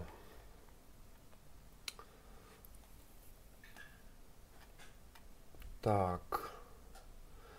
Э, а чё все по гречке угорают? Ну, просто гречка... С гречкой уже была история, когда просто на ровном месте был вызван ажиотаж э, с ростом цен на нее. Ну и с тех пор гречка стала, наверное, поводом для таких вот шуток. Ну что ж, двигаемся дальше? Да, двигаемся дальше. А, Здесь мы можем увидеть дневной э, рост. И, наверное, самое интересное, что э, здесь э, большинство стран, где идет резкий рост заболевания, это западные страны. Э, вот эта линия красная, за ее пределами в этих странах практически у, утраиваются э, случаи заболеваний каждые два дня. Итак, смотрим дальше. Если с таким темпом роста, то есть мы уже смотрим теперь прогнозы, обратите внимание, то есть то мы смотрели статистику, теперь смотрим прогнозы с сохраняющимися темпами развития. Получается, если с такими темпами роста продержимся хотя бы неделю, да, то мы получим следующую картину. А, эти прогнозы составляются следующим образом. Нам нужно посмотреть на страны, которые уже прошли через все это, то есть Китай, восточные страны с типичной пневмонией и, главное, Италия. Италия сейчас образец, потому что там все очень показательно, они не были готовы. Смотрим дальше. А, Китай. Китай это, конечно, страна, которая оказалась больше, чем остальные готова к заболеванию. Довольно-таки сложная схема, а, постараемся вам объяснить, потому что она очень-очень важная. Оранжевые столбики здесь отражают ежедневное официальное количество случаев в провинции Хубей. Сколько человек было диагностировано в этот день. А серые столбики, вот обратите внимание, серые столбики, они показывают истинное ежедневное число коронавируса. То есть важно, в тот момент, когда составлялась оранжевая статистика, серые не были известны. А, получается, что количество новых диагностированных случаев резко взлетает у нас 21 января около сотни на тот момент. В реальности 1500. Но власти были в этом ну, просто не в курсе, потому что вот эти 1500 еще не были обнаружены. тут важно разобраться в этой статистике, поэтому внимательно обратите внимание. Два дня назад, ой, два дня спустя, после того, как э, вот эта вспышка была резкая, э, закрыли Ухань. Но, посмотрите, опять же, до 23 января, когда Ухань еще был открыт, число случаев увеличивается просто чудовищными темпами. То есть Ухань закрыли, рост замедлился, 24 января закрылись еще 15 городов, и, опять же, рост истинного количества заболеваний, то есть серого, остановился. А, дальше. Важно понимать, что корреляция не так проста, то есть не просто власти не знали, да, а люди болели. Просто симптомы становились сильнее, о коронавирусе стали информировать, и больше людей стало обращаться к врачу. Поэтому, соответственно, система выявления болезни стала более эффективной. Вот э, самое важное, поймите эту концепцию, потому что, исходя из нее, мы будем дальше делать выводы. Я, наверное, поясню еще один небольшой момент. Э, просто до меня, например, как бы, когда я угу. с исходными этими данными ознакомливался, до меня, например, не сразу дошло, вот откуда вот эта разница возникла между официальными случаями и истинными. То есть, смотрите, э, привозят человека в больницу, у него там температура уже под 40, он там в горячке валяется. То есть явно, что болезнь началась, уже идет там в течение какого-то времени, неделю. И, э, значит, официально ставят э, момент заболевания ему неделю назад. И отсюда вот получается, что задним числом у нас вырисовывается вот этот вот э, горб. Угу. Ну что ж, двигаемся дальше. А, так, смотрим опять же по Китаю. Вот каждая линия – это китайский регион со случаями коронавируса. Любая из этих линий могла начать расти экспоненциально, но она движется горизонтально из-за того, что вовремя были приняты меры. Видите, Южная Корея, Италия, Иран здесь наоборот выделяются в плохую сторону. У них был практически целый месяц, чтобы научиться на опыте Китая, но им это сделать не удалось. Можем здесь, конечно, только догадываться, да, то, что экономика Китая, несмотря на то, что э, нету никаких иллюзий, что она там социалистическая, и что там все замечательно и круто. А, тем не менее, она оказалась, что благодаря своим социалистическим элементам ей удалось справиться больше и лучше и эффективнее, чем экономики чисто кап стран, которые были совершенно не готовы, что мы видим на примере Кореи, Италии Ирана. Итак, они даже опередили китайские регионы на данный момент по статистике заболевших. Почему мы рассматриваем отдельно китайские регионы? Это тоже важный момент. А, я думаю, многие знают, но поясню еще раз. Каждый из китайских регионов это просто миллионные населенные пункты, и они сопоставимы с той же, например, Италией по количеству людей, которые там проживают. Давай дальше. Итак, Восточные страны.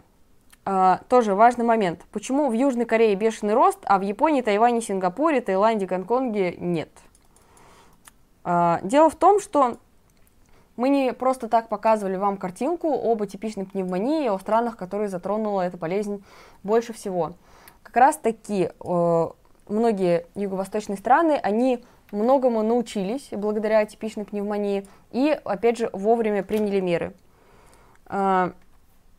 Южной Корее сложная ситуация, они тоже могли этому научиться, но там произошел такой эксцесс, что 31-й заболевший, к сожалению, оказался супер распространителем, он просто встречался с тысячами людей, и это вот отчасти доля и невезения. Эм, но, тем не менее, они сейчас вышли на уровень уменьшения заболеваемости, то есть меры, принимаемые ими, эффективны. Эти меры это, естественно, карантин, закрытие и так далее. Давай дальше. Немножечко пройдемся с вами по штатам, потому что штат Вашингтон довольно-таки печальный, просто показывает статистику. То есть это уже такая эпидемия, которая быстро развивается. А, штат Вашингтон называют американским Уханем потому что там в геометрической прогрессии все растет, и сейчас уже 140 жертв. Получается, что если мы посмотрим по статистике, какое-то время вирус был не замечен, то есть он распространялся, но власти не знали о заболевших и не могли их выявить.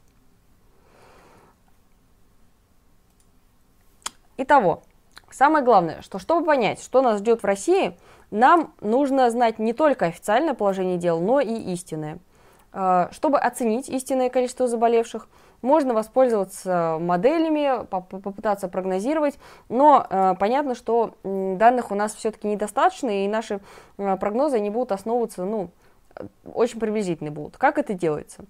Во-первых, мы используем число погибших в регионе. То есть нужно понимать, что погибнуть можно спустя 17-20 дней после, того, после заражения, инкубационный период довольно долгий. А, так что условно человек, который умер 29 февраля, заразился, ну, примерно 12. Дальше, известна летальность. Примерно 1% берем это за основу. А, дальше, среднее время удвоения случаев для коронавируса 6,2 дней. То есть, получается, за 17 дней, прошедших перед смертью этого человека, число случаев должно было умножиться приблизительно на 8.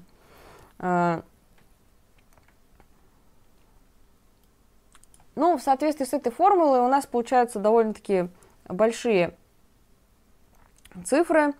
То есть примерно по оценкам этой схемы в Вашингтоне сейчас 1100 случаев заболевших. Ну, давай дальше. Так, теперь смотрим дальше.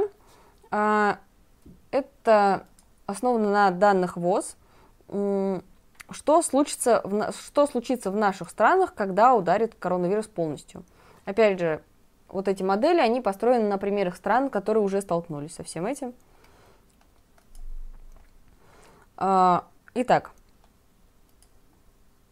главные показатели здесь это умершие к общему числу заболевших и умершие к числу выздоровевших. Первая оценка, она всегда, естественно, заниженная потому что многие из числа болеющих все еще могут погибнуть, к сожалению. А второй способ, наоборот, он завышает оценку событий, потому что, ну, есть вероятность, к сожалению, опять же, что смерти наступит быстрее выздоровления. Можно смотреть оба этих показателя, их корреляцию и в соответствии с этим пытаться делать выводы и тенденции итоговой летальности. Вот что показывают данные. В Китае летальность 3,6 до 6%. А, то есть это примерно в 30 раз хуже, чем у гриппа. Дальше. Так.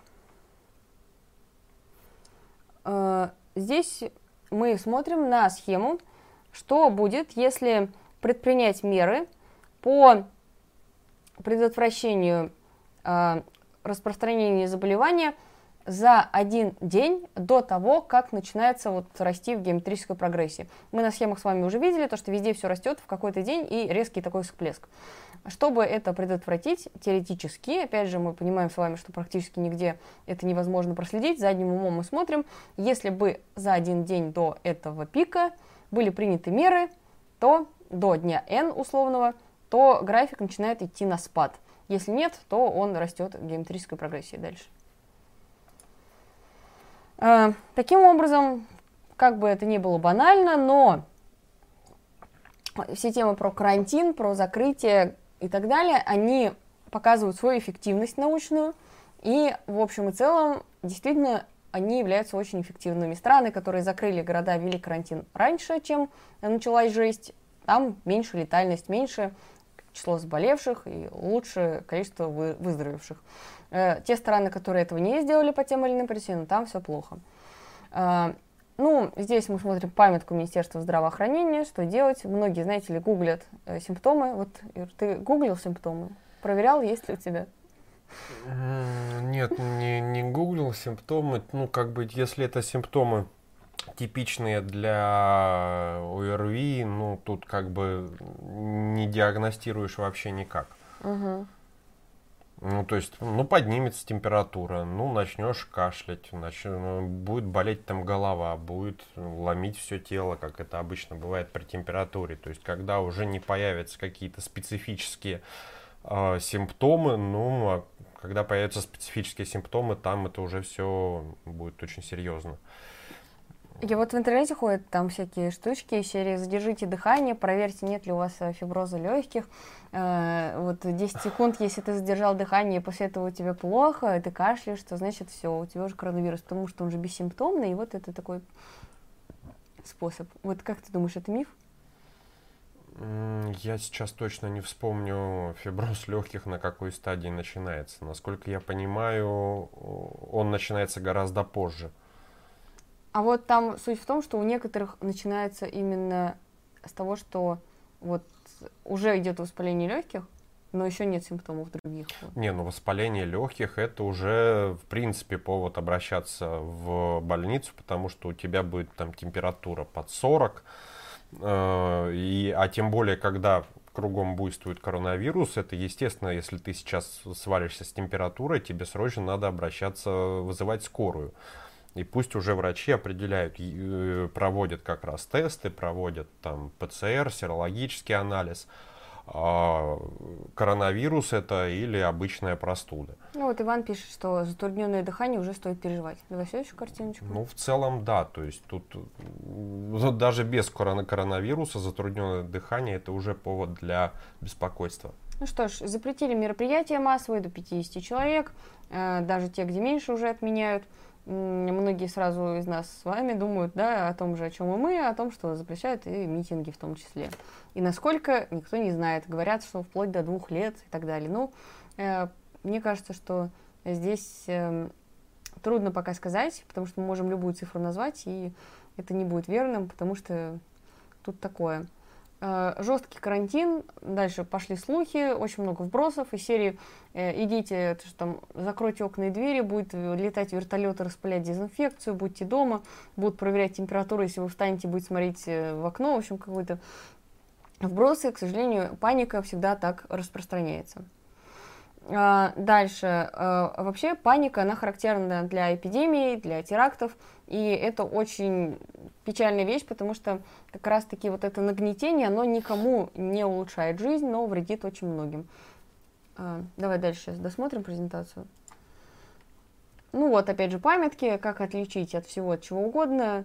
Но, если честно, мне кажется, что не очень помогают, потому что здесь можно у себя все что угодно обнаружить. При достаточной степени ипохондрии. Да, да, особенно для ипохондриков это, конечно, все вообще жизнь. Вот я, например, аллергик, у меня сейчас начинается аллергия э, весной, да, и я видела памятку тоже вот такого рода для аллергиков, типа, как понять, у вас аллергия или коронавирус. Ну, действительно, некоторые симптомы, вот как раз про затрудненность дыхания для аллергиков, это просто жиза. Дальше. Все. Все. Ну что ж, давай вернемся и ответим на вопросы за донаты. Напоминаю, мы собираем на съемки фильма у Ленини, потому что 22 апреля у него день рождения, и в этот же день знаменательное событие, референдум, плебисцит, не референдум. Нас правильно поправляли в ролике о конституционных поправках, которые мы записали на прошлой неделе для вас. А, итак, вопрос. ДРЭП для дедушки Ленина. Как быть тем, кто теряет работу из-за карантина? И насколько страшен кризис в ближайшее время?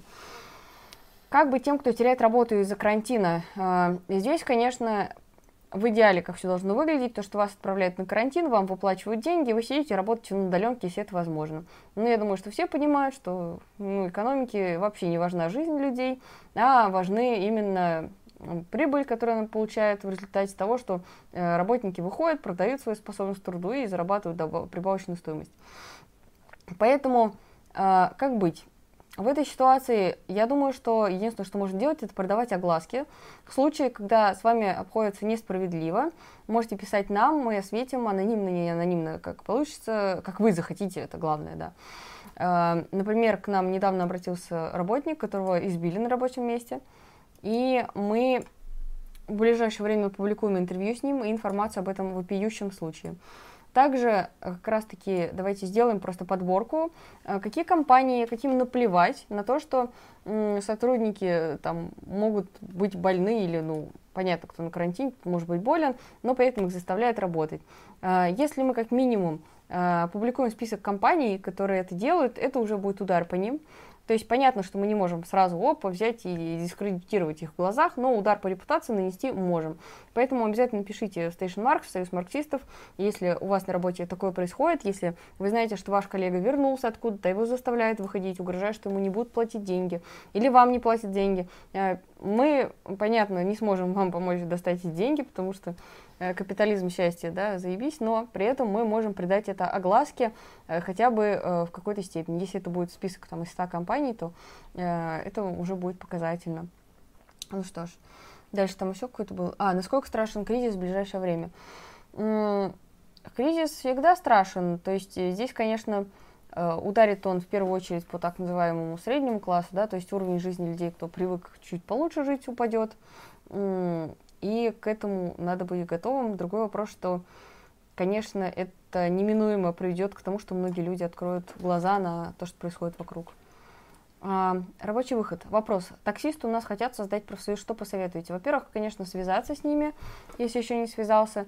И в Союзе марксистов есть вот э, обучение профорганайзингу. Мне казалось, что ты даже его посещаешь, но если нет, то обязательно запишись, напиши мне, я тебе скажу, кому написать, и, ну или просто в, на, в, нашем, в нашей программе, в какой знаешь, вот обратись, и потому что там э, уже, уже был опыт помощи, э, и товарищи, которые через прошли помощь в такой самоорганизации, могут посоветовать. Ну и самое главное, при создании профсоюза не надо бежать тут же объявлять о его создании, извещать работодателя и так далее. Безусловно. А, я не материлась, я процитировала известного блогера и ведущего Юрия Дудя. Это цитата. Так. Коронавирус коронавирусом, а вот конституционные поправки и что с ними делать, и что делать с плебисцитом народу не дает покоя. Угу. А, да, уже, уже спрашивали, будут ли переносить. Мне тоже интересно это было, но вчера Владимир Владимирович сказал, что э, переносить пока не планирует. 22 апреля, как и хотели. Здоровье граждан в приоритете, но тем не менее поправки поправками. А, поэтому, наверное, все-таки не перенесут, тем более, как вы знаете, там можно и через госуслуги проголосовать. Самое, что здесь э, интересное, наверное, можно сказать, это что игнорировать вот этот плебисцит не нужно. Это для нас способ донести с помощью агитации и пропаганды, почему это цирк, почему в нем не надо участвовать, а, почему бессмысленно нагнетать явку, а, идя там и голосуя против, да, почему нужно именно активный бойкот использовать.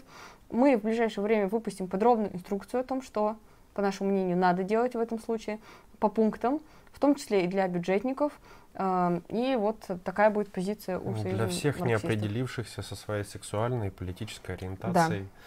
подробные инструкции. Итак. И наше мнение на эту проблему. Раиль пишет. Здравия всем. Пришел сюда от ролика «Самые странные мифы». Мария, где можно увидеть выступление, о котором вы рассказывали в том видео, где вам задали вопрос, а как бороться с вышками. А, да, хороший вопрос. Дело в том, что мы регулярно выступаем на, в разных городах с такими вот э, лекциями, где рассказываем о том, что мы, кто мы. И э, иногда записываем видео. В принципе, лекция у нас там плюс-минус такая обучающая. Можно видеть в группе Союза марксистов. Э, там ну, я так много. понимаю, что вот как раз конкретно та лекция, она на видео не записывалась. Ну, там было не так много людей, но один из них сидит в этом чате, и я знаю, что ты здесь. И очень, очень рада, что приходишь к нам на каждый стрим. Мы хотим флешмоб провести одиночных пикетов против этого цирка. Пикеты – вещь хорошая, особенно если это продумано, потому что э, здесь самое главное, опять же, имеет смысл, наверное, опять же, давай обсудим с тобой лично, потому что э, такие акции, они имеют смысл только когда они идут в комплекте с чем-то еще. То есть, если мы просто выходим на пикет без освещения, без всего прочего, это никому не нужно. Но, опять же, я просто не помню, насколько ты э, читал последнюю информацию о том, что происходит в Союзе марксистов. Ну да, потому что если, например, человек просто э, ну, как бы без э, какой-то информационной поддержки выйдет на пикет, ну вот он, да, он простоит там возле этого избирательного участка. Те, кто придет на этот, этот избирательный участок, ну вот они его увидят. Но если, например, э, подкрепить это другими действиями, ну, начиная банально опубликовать пост об этом, что у нас вот тут стоял, что стоял человек, а, проводил пикет перед таким-то избирательным участком. То есть это сразу же в разы увеличит ну, как бы аудиторию, на которую э, планируется производить воздействие. То есть и такие вещи, их надо делать вот в комплексе, чтобы они, каждая работала друг на друга, а не вот пустой акционизм. Вопрос. Огласите ваше отношение к плебисциту. Цирк, ну, цирк. Цирк. А, так, мне тут говорят, что я матерюсь, когда готовлю. Спорно, потому что не так часто готовлю. Ты не готовишь, да?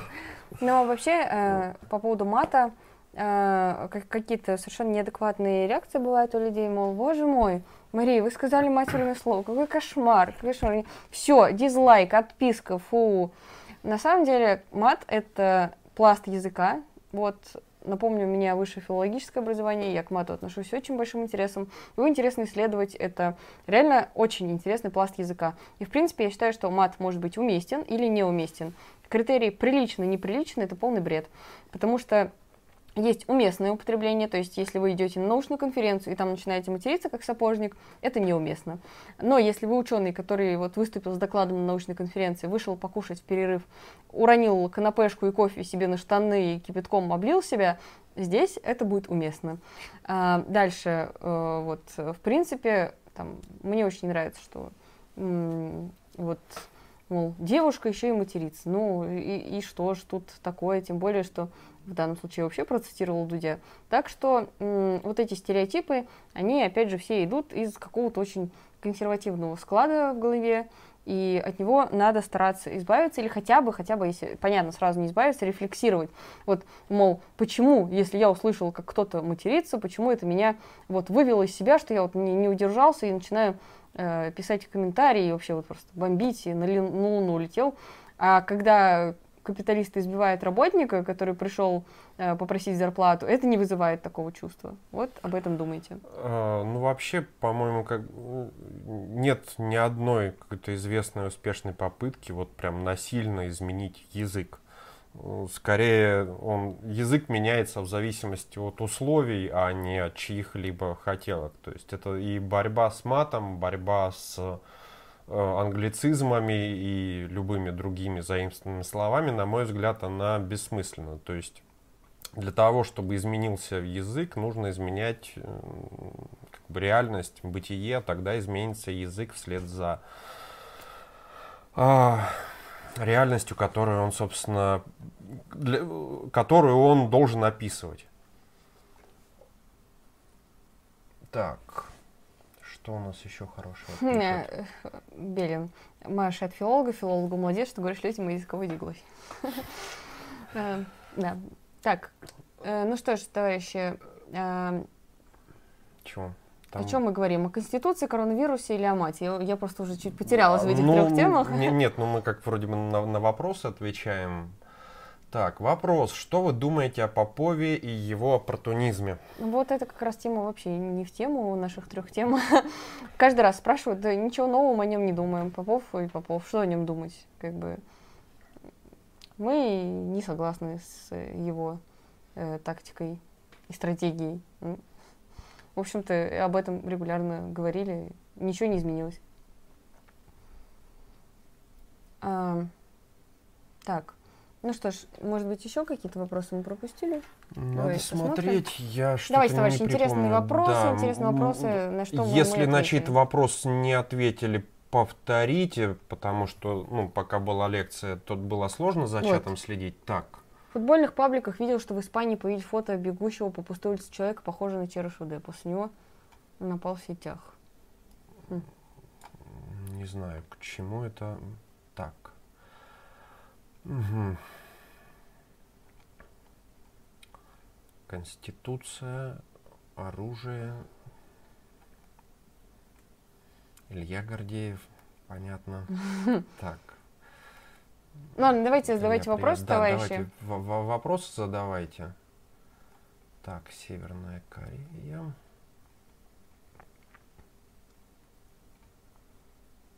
Потому что тема очень интересна, конечно. Действительно, все на улице обсуждают. А, я настолько старый, что помню истерику по поводу рассылки в письмах э, «Спор сибирской язвы». А есть кто помнит Юстинианову чуму? А я помню вот по поводу сибирской язвы, как было стрёмно конверты доставать из почтового ящика. Да, я тоже помню, но тут еще такая особенность. Э, дело в том, что интернет был не столь распространен, и мемы, они жили не в сети, а в головах, и жили они намного дольше. Поэтому это сейчас тут позавчерашний мем это уже баян, а тогда ну, несколько лет подряд шутки на тему, собственно, э, порошка в, конверте, они были как бы актуальными и все смеялись. Так.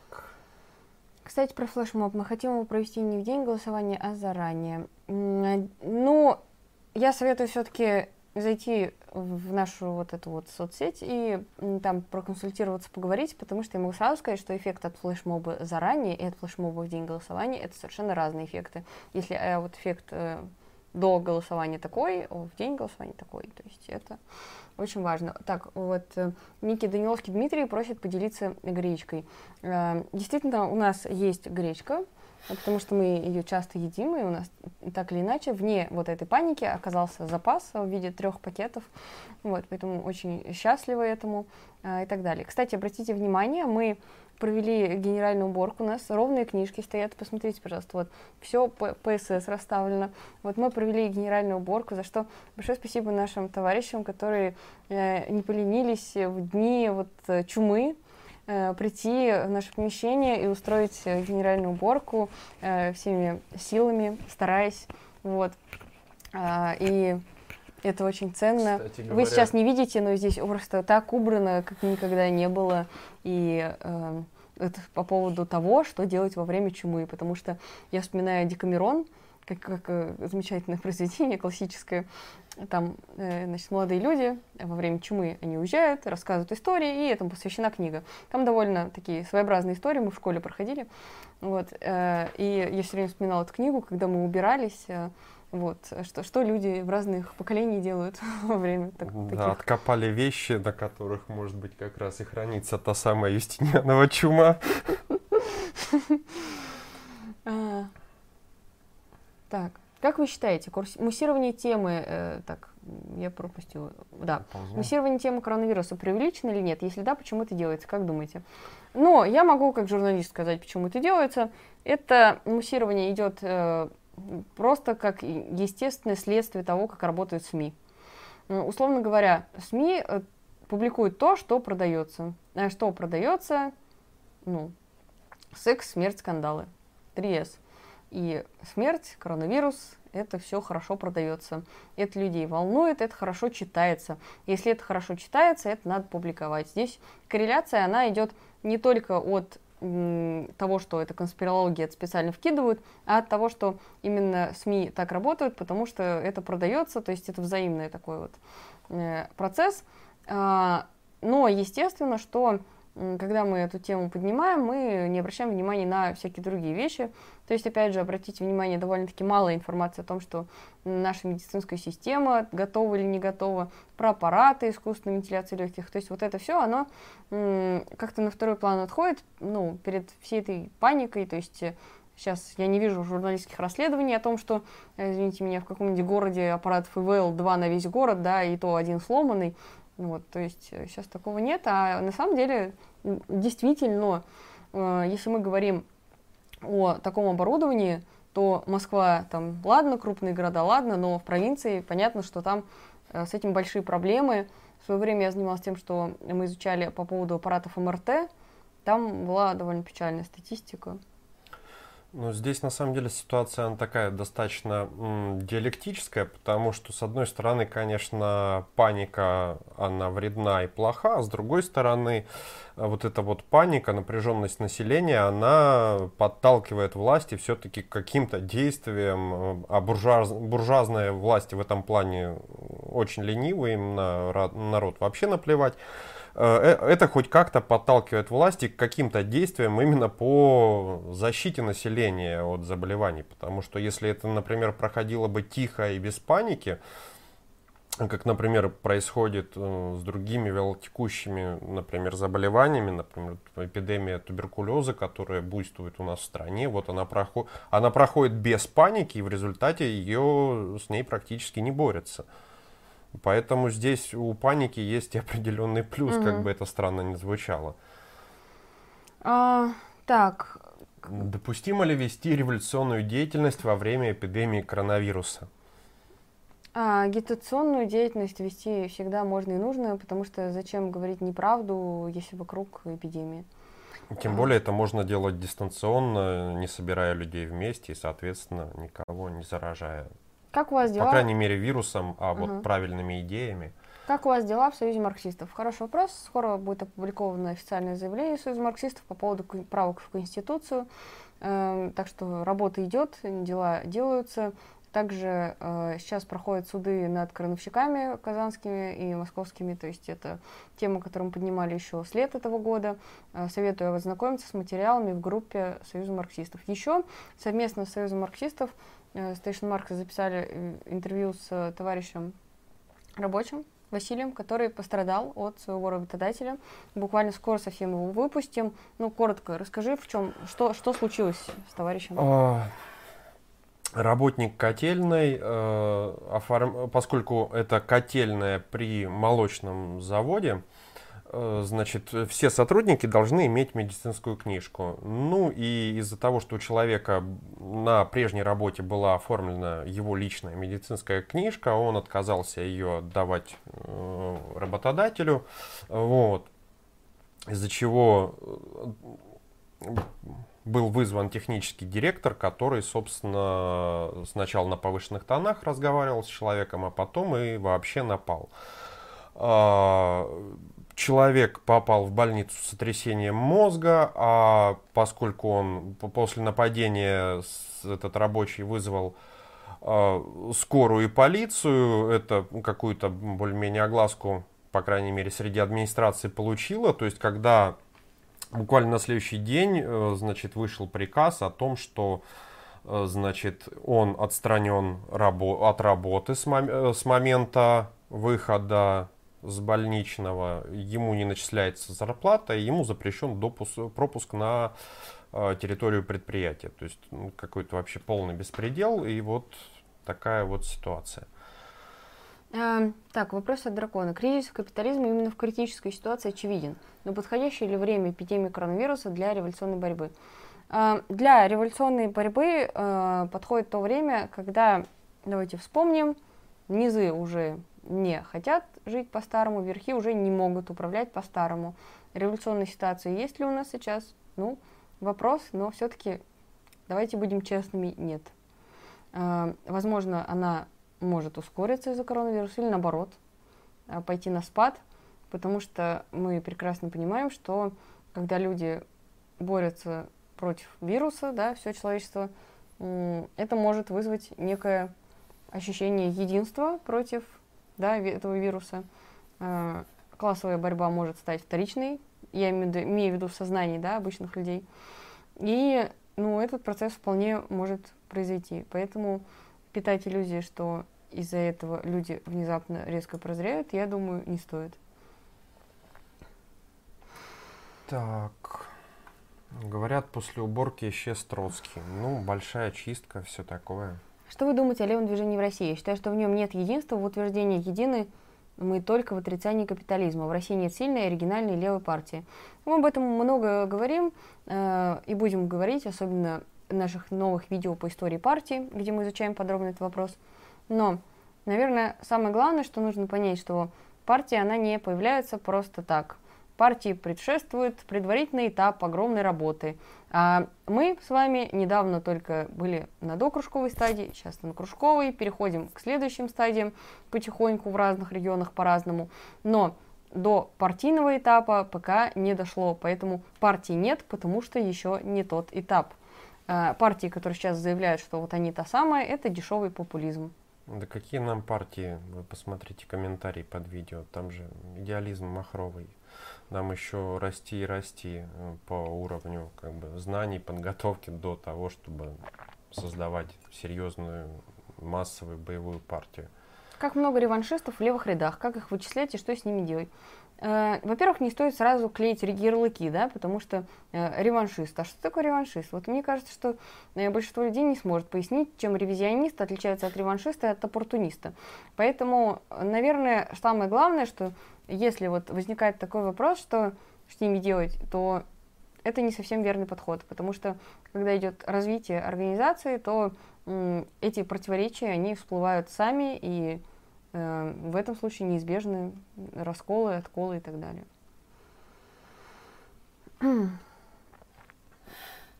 А, Декамерон в школе, о, там же секс сплошной. Да, у меня в школе проходили Декамерон, я, я по-моему, уже пару раз рассказывала эту историю, но расскажу коротко еще раз. Мы в школе проходили новеллы избранные, где не было вот этой порнушки, и нам, естественно, вот мы должны прочитать там 30-ю, а в 31-й там вообще трэш. И, конечно, все у нас читали именно те, где вот не, не надо для школьной программы. А потом нам дали супер задание написать свою новеллу в таком же стиле. И у нас э, ребята, мои одноклассники, написали такую новеллу, после чего чуть мне родители школы вызывали, настолько там просто вот как, как бы сказать, ну, в общем, порно отдыхала по сравнению с их фантазией, вот, и, ну, что вы хотите, ребята, ну, там, 14-15 лет, в общем, странное было задание, и я так и не поняла, не, оно интересное, да, мне кажется, сейчас э, вот в ВУЗе бы точно зашло, а ну, в школе потом за это еще ругать. Это ну, блин. В каком классе? В седьмом. А, ну, у нас, у нас все по старинке. Так ходить или не ходить голосовать за пакет поправок? А, ну, смотрите, Наша позиция это активный бойкот, то есть не ходить и не голосовать, но при этом всех оповещать, говорить э, о том, что почему это происходит и так далее. Другой вопрос, что есть некие нюансы, например, если вы бюджетники, и об этом мы как раз выпустим вот материал, где подробно расскажем, что в таком случае делать. Как вы думаете, а, власть будет использовать ажиотаж с вирусом на фоне с грядущими выборами? И тут же вопрос, как вы думаете, политические... А, ну ладно, это следующий. А, итак, ажиотаж, э, да, ажиотаж будет, как раз таки вот Юра вначале говорил, что наверняка все проблемы ближайших лет будут списывать на коронавирус. Как вы думаете, какие политические последствия будут в результате кризиса усиленного пандемии? Как ты думаешь? Ну, все зависит от того, насколько сильна будет э, пандемия. Вот, то есть со, это может быть достаточно, ну как, это может быть пройти в достаточно легком варианте, и это просто вот послужит чисто спусковым крючком для э, назревшего экономического кризиса. И вот у нас кризис экономический, и из него, естественно, вытекающие как бы политические последствия. Если же это будет уже серьезная пандемия, когда это будет э, нанесен урон экономике, а это урон будет очень долговременный именно за счет того, что у нас будет значит, большие потери именно в населении, то здесь это как бы уже последствия другого уровня. Ну, просто так вот сходу сказать, какие могут быть последствия, это, это довольно сложно. В принципе, мир-то и без того шел к тому, что у нас правый режим, а соответственно какие-то изоляционистские, патерналистские, о, господи, как это называется, когда упор на свою экономику, как это? А, ты имеешь в виду, когда поддерживает... Протекционистские, вот. Все равно он как бы мир к этому... Нет, вот принимать на веру всю информацию, вот вбросы, ну, такое вполне может быть. Просто я вспоминаю сейчас кучу сообщений серии друг друга, подруги, знакомого троюродной тетушки сказал, Э, что работники Минобороны массово покидают страну. Таманская дивизия въезжает в Москву и изолирует город, после чего его накрывают слоем дезинфекции с вертолетов, ну вот и. Самолетов, военной авиации, орбитальные станции, ну понятно. Галопом по Европам посмотрите, сейчас в мире все чаще разочаровываются в капитализме. Ну, галопом по Европам это просто сборка новостных заголовков, там, в общем-то... Э, нет, э... ну там вполне возможно цитировалось недавнее это исследование о том, что люди, ну вот это как исследование, когда э, опрос, значит, о том, что да, народ все больше и больше разочаровывается в капитализме, причем процент разочаровавшихся в развитых странах, он на удивление высокий, выше, чем ожидаемо. Но тут проблема не только в этом. Надо понимать, А, разочарование это одно, а другое, что они видят в качестве альтернативы, потому что можно уйти как бы как влево, так можно уйти и вправо вполне себе. Потому что прежний экономический кризис, он как раз э, и породил, собственно, фашизм как таковой. Э, так, Иван, как определяются границы, где рано еще для партии, а где уже пора? Э, нету четкой границы, потому что диалектика как раз в этом заключается, что процесс перехода, он постепенный. То есть вот эти этапы, которые мы выделяем, они условные, но они помогают нам анализировать. Но в целом это общий путь развития. То есть нельзя сказать, что 23 февраля там, такого-то года э, агитационный организационный этап объединительный перешел э, в там, партийный. Нет, так не бывает. Или мы сейчас вот-вот это, это, это сделаем, и мы все, мы, мы, мы значит, этап прошли, ачивку да, да, получили, да. переходим на, на, на следующий level. Но, безусловно, есть некие вот э, такие бумажечки лакмусовые, которые можно, в общем смотреть по ним. И самое главное, это главное, что происходит в рабочем движении. Потому что, э, естественно, что растет число забастовок, там, стачек и так далее, то очевидно, что уже продвигается к следующему этапу, да. Если их мало, если рабочее движение не заинтересовано, если у вас на кружки ходят одни интеллигенты, соответственно, тут не до партии. Как вы относитесь к активному вторжению во враждебные лагеря либералов, нодовцев, э, либерах, по примеру Семина? Ну, Семин Константин делает свое дело, занимается пропагандой и ходит на дебаты, молодец, в общем-то. В том числе и в откровенно враждебных лагерях, ну, да. Да, полезная вещь, дебаты. Честь и хвала ему за это. Он работает в своем направлении. А, так, нет, моих родителей не вызывали. Умерла вдова Гагарина, да. Да. Хайп с вирусной пандемией стал дымовой завесой для отвлечения внимания от реального кризиса экономики. Отчасти, особенно в СМИ, ну да, так и есть. А, а что если фашисты внедрятся в ваши ряды, в наши ряды и начнут дискредитировать левое движение? Как с этим бороться? А, ну, тут можно вспомнить пример Зубатовщины, не совсем фашисты, далеко не фашисты, но именно засланные царской охранкой и уводящие рабочее движение не туда. Поэтому я бы здесь все-таки э, говорила не о фашистах, потому что ну, я могу представить себе, конечно, что фашисты кого-то засылают, чтобы дискредитировать, но скорее сейчас на данном этапе это было бы выгодно другим людям. Так, я тачки крашу. Так вот, за прошедшую неделю цена на какую-то негодную шпаклевку почти в полтора раза взлетела. Надо было идти в видеоблогеры. Ну вот они последствия роста доллара и отсутствие собственной автомобильной промышленности и даже сопутствующей промышленности. Никто не планировал это, но когда случилась оказия с вирусом, грех было бы не списать экономические косяки на вирус. Да, вот это как раз то, о чем мы говорим. А, так. Ой, про вбросы, про то, что люди в хим-костюмах ходят по квартирам, травят людей и грабят, я молчу. Но вообще мошенники всегда готовы воспользоваться такими вещами, поэтому будьте бдительны, товарищи. Э, народ разочаровывается не в капитализме, а в либеральной демократии, ставлю на правых.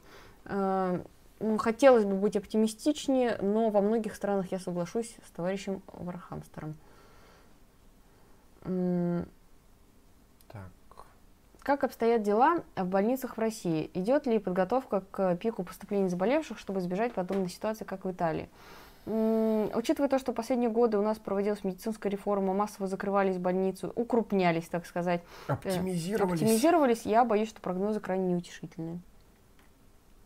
Причем, да, оптимизировались до того, что сейчас медики активно бастуют, у кого уже нету сил бастовать массово, увольняются, уходят из профессии. И это несмотря на то, что из-за оптимизации количества, в принципе, количества э, больниц, коек, всего этого, и в том числе медработников, сокращается. Как организовать марксистские ячейки в университеты? Советы по конспирации. Ну, я здесь придерживаюсь того непопулярного мнения, что э, в общем и целом ячейки именно в университетах это довольно-таки дело неблагодарное, потому что понятно, максимум 4 года, и ячейка распадается и уходит вовне. Примеры всех ячеек, которые я знаю университетских, они заключались в том, что действительно люди работают э, несколько лет, а потом все равно они выходят вовне. А поэтому мне кажется, что именно ячейку в университете отдельную автономную пилить не имеет смысла, но э, агитировать коллектив, да, звать его на кружки и бороться за права студенческие можно, но при этом не э, делать это в рамках какой-то автономии от всего на свете движения, вот как там, не знаю, наше движение нашего университета марксистское единственно верное, потому что в таком случае это приведет э, к замыканию в себе и в последующем, то есть развитие этой ячейки, оно будет ограничено сроком учебы студентов. Так. Самое обидное, что рабочих в РФ практически не осталось. Гастарбайтеры, торгаши, барыги и офисный планктон, э, планктон не сделают ничего.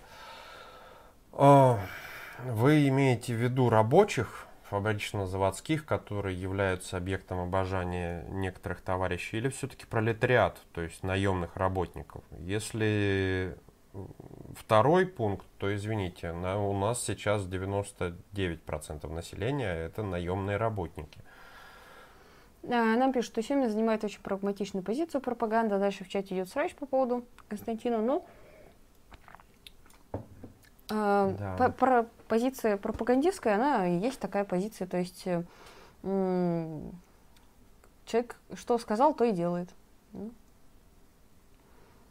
Мы делаем свое дело, он делает свое дело. Так. У каждого своя ниша, у каждого свои задачи, у Семина одни, у Егора Тубуса другие, у нас третий. Ну да, да, было бы странно говорить, что Егор не зовет людей на кружки, например, это не его задача. Ну или вообще предъявлять ему за марксизм и за диалектику. Он занимается разоблачением мифов, делает это очень замечательно, потрясающе. А последнее видео Огонича, такое прям журналистское расследование очень качественное. Да, это, это, это просто вот качественный скачок на следующий уровень. Так, давайте, товарищи, последние несколько вопросов. Давайте за донат, вопрос крупно, отмечать Station Marks. А то пока никто ничего не спрашивает, и мы вынуждены высасывать из пальца. Да.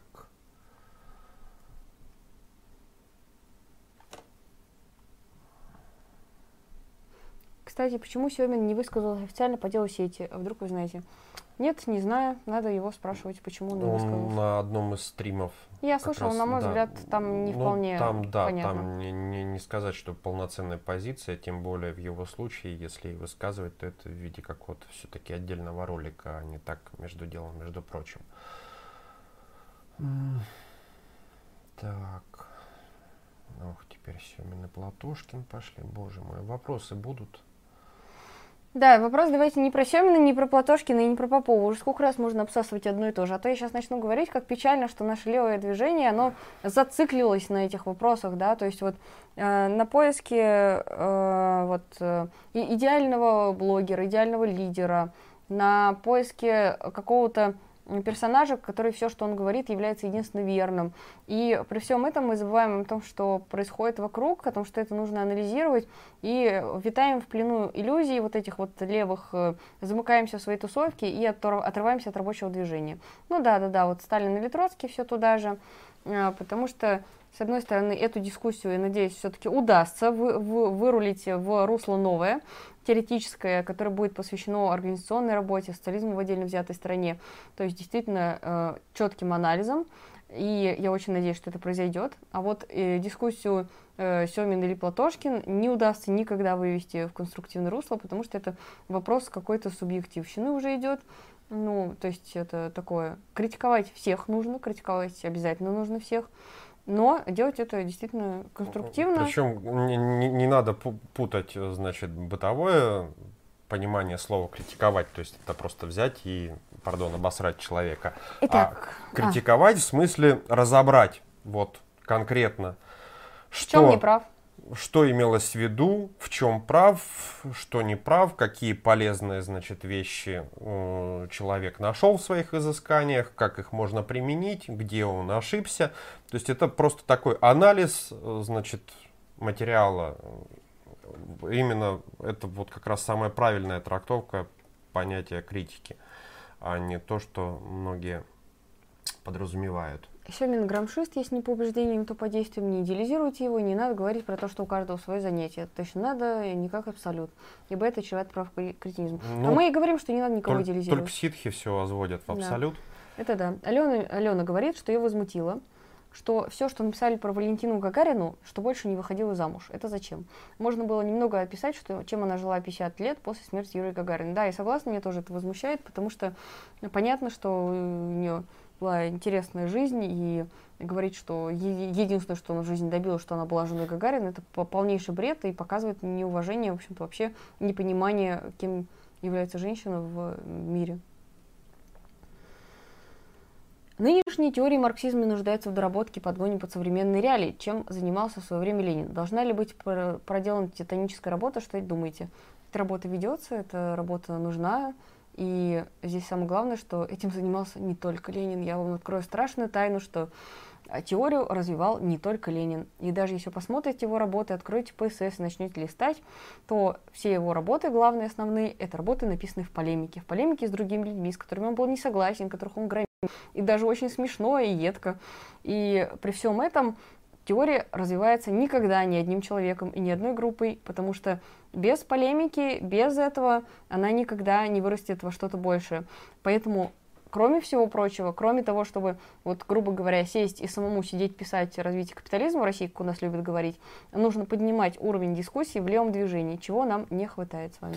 Так, минутка рекурсии постмодерна. Э, вопрос о чем вас следует спрашивать? А, обо всем, о чем угодно. Любые провокационные вопросы, мы на все готовы. Ну вот, кроме, кроме тех, что задают на каждом стриме. То есть, что вы думаете о ну, там, Попове, Семине, Пучкове и так далее, Сталин или Троцкий, ну а все остальное вполне обсуждаемо. Нет, ну, на эти вопросы мы тоже можем ответить. Просто, ну, просто нам будет очень грустно, э, потому, что, потому что это неконструктивно. Надо будет вырезать такие хайлайты и просто вот специально их включать вместо видео, а в это время угу. хотя бы отвлечься, заварить себе чаю. Так. А, про фашистов вопрос задаю. Они реально стали опасными. Скоты целые города захватили. Ну, фашизм, как бы сказать, именно такая калька э, с фашистов, с не, не, именно такие всякие неонацисты, нам, по моим субъективным ощущениям, они как-то пошли на спад уже к десятым годам. Ну, по крайней мере, вот за пределами Москвы где я в то время находился. А э, вот то, что у нас такой своеобразный национализм, шовинизм, ну вот именно фашизм в таком классическом понимании, то есть не отсылка не Гитлер, не нацизм, как у Гитлера, а фашизм именно как э, в Италии. Ну да, это вот у нас такой потихонечку растет доморощенный. Насколько он будет э, жестким, сложно сказать. Хочется, конечно, верить в лучшее, но вот дело сети Э, как-то говорит о том, что вполне возможно все будет очень, очень плохо, очень жестко со стороны государства и зачастую, может быть, даже не всегда руками государства будет делаться это все. Так. Так. Бойкот точно наиболее эффективное решение mm, на да, данный на момент. наш взгляд, да. На наш взгляд, да. То есть молча не участвовать бессмысленно, участвовать и голосовать против, но это только создавать явку и массовку. А Мария, ты неправильно поняла, акцент на не вышла замуж, это указание на верность, любовь, а не вот это, пропаганда верности же. Ну, это такое, такая себе пропаганда. Фашизм не равен нацизму. Спасибо. Что вы думаете о Лимонове? Вот, это интересный вопрос. А, Лимонов очень интересный персонаж, потому что, несмотря на то, что я с ним не согласна в его политических взглядах, в его вот построении НБП, на, то есть нацболы мне никогда не были близки, всегда наоборот была на другой стороне. Но надо отдать ему должное, человек был очень талантливый, интересный, схватывал какие-то тенденции и всегда вот э, выдавал эдакое, чего от него не ожидали. Последние годы, конечно, впал в своеобразное состояние, когда уж совсем государственником ходил на всякие СМИ. Это печально, но в целом то, что в 90-е, в 2000-е запрещенную в территории Российской Федерации, Федерации партию им удалось создать, это интересный феномен. То есть, несмотря на то, что я с ним не согласна, его взгляды не разделяю, ни на, ни на одном из периодов его жизни, кроме, может быть, там, самых ранних, когда он влево чуть-чуть подавался еще, мне кажется, что это очень интересный был человек. Я с ним была знакома лично, я брала у него небольшое интервью. Это был период, когда он еще не совсем впал в свое странное состояние, в котором он пребывал. Э, но что-то между. Вот. Ну, что поделать. Я думаю, он войдет в историю.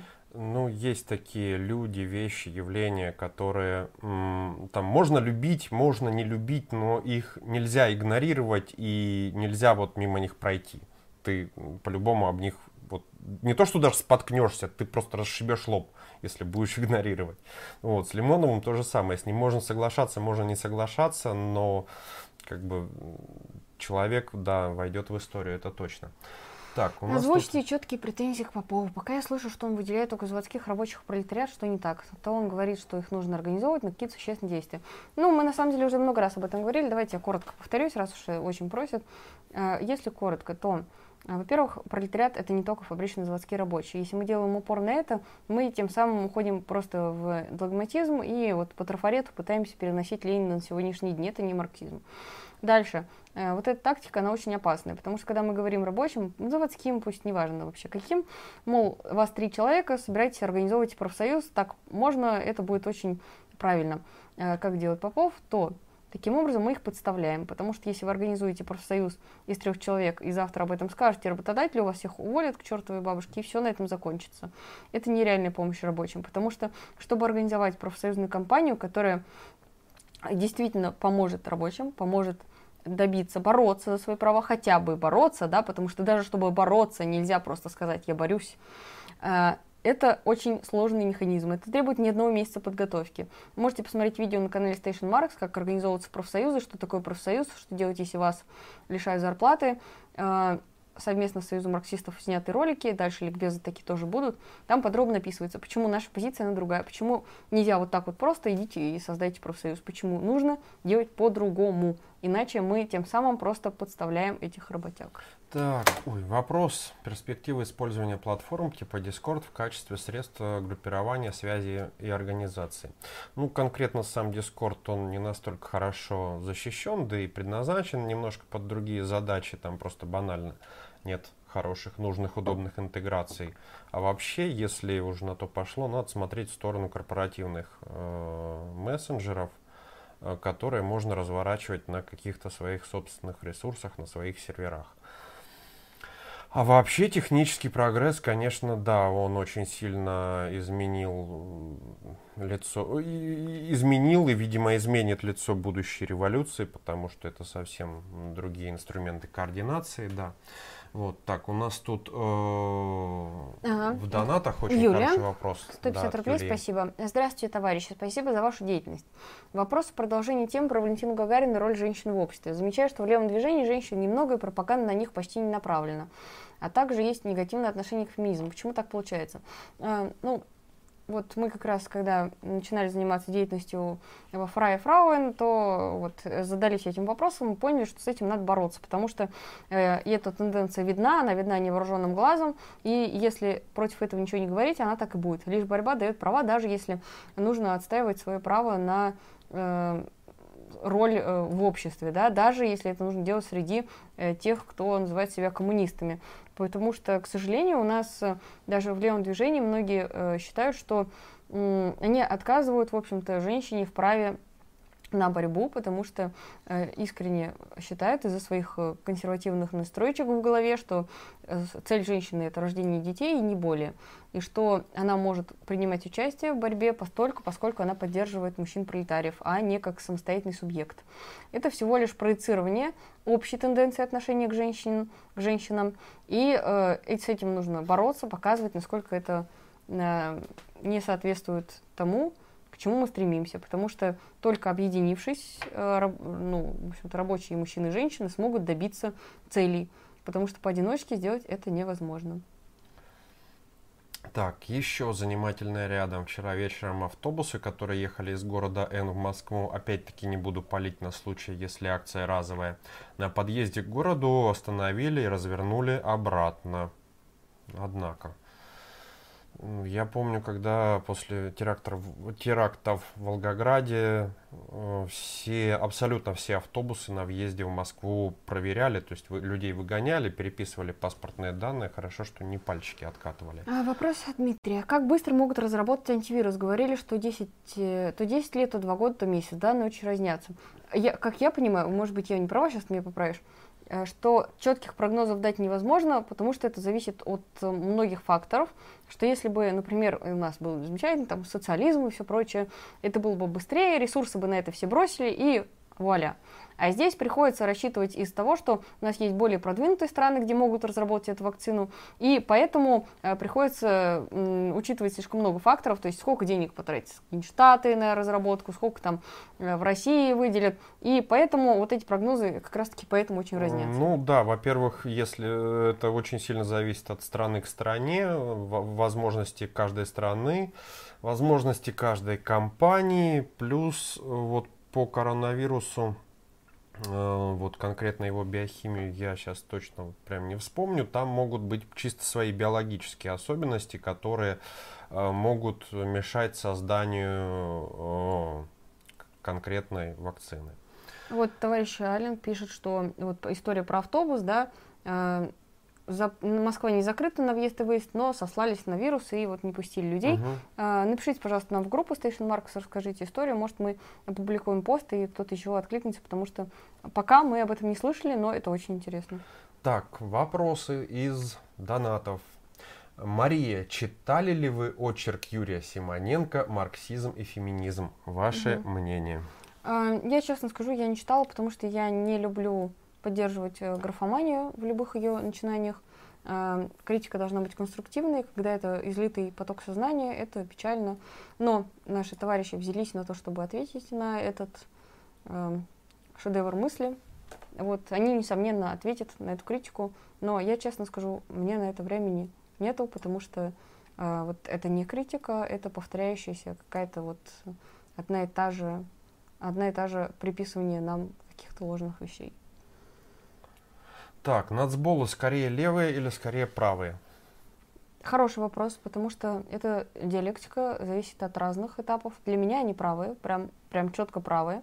Но, например, для какого-нибудь, э, ну, например, например, ОКП часто заключал блоки с нацболами. На, я попрошу сейчас момент. Нацболы, давайте э, скажем четко, это запрещенная на территории Российской Федерации террористическая организация. Мы говорим про другую Россию. А, это другое. Это другая Россия. Вот. А если мы говорим о современном таком состоянии, то некоторые левые организации заключают с ними блоки. Мы против этого. В Союзе марксистов тоже против этого. Долгое время надо понимать, что они были в более левом, то есть если мы вот вспомним вот это вот стрелочки, да, поле там правое, левое и так далее, то в политическом поле России насболы одно время были левее, чем сейчас. Вот. Или чем в другие моменты. Кстати, что вы о грамшизме думаете? Можем как-нибудь устроить стрим по грамшизму, по грамшизму, потому что это интересно, потому что на самом деле в России он мало популярен, а, например, в Беларуси очень.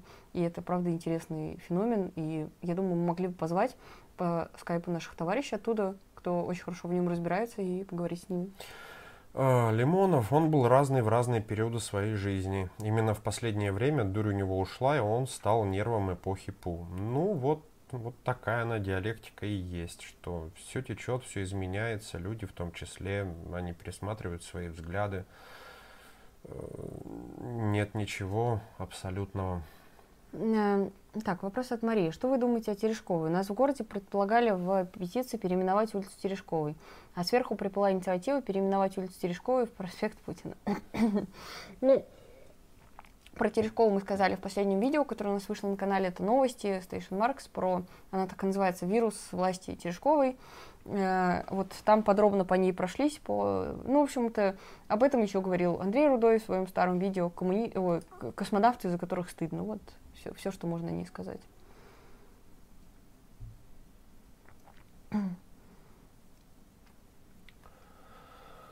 Так.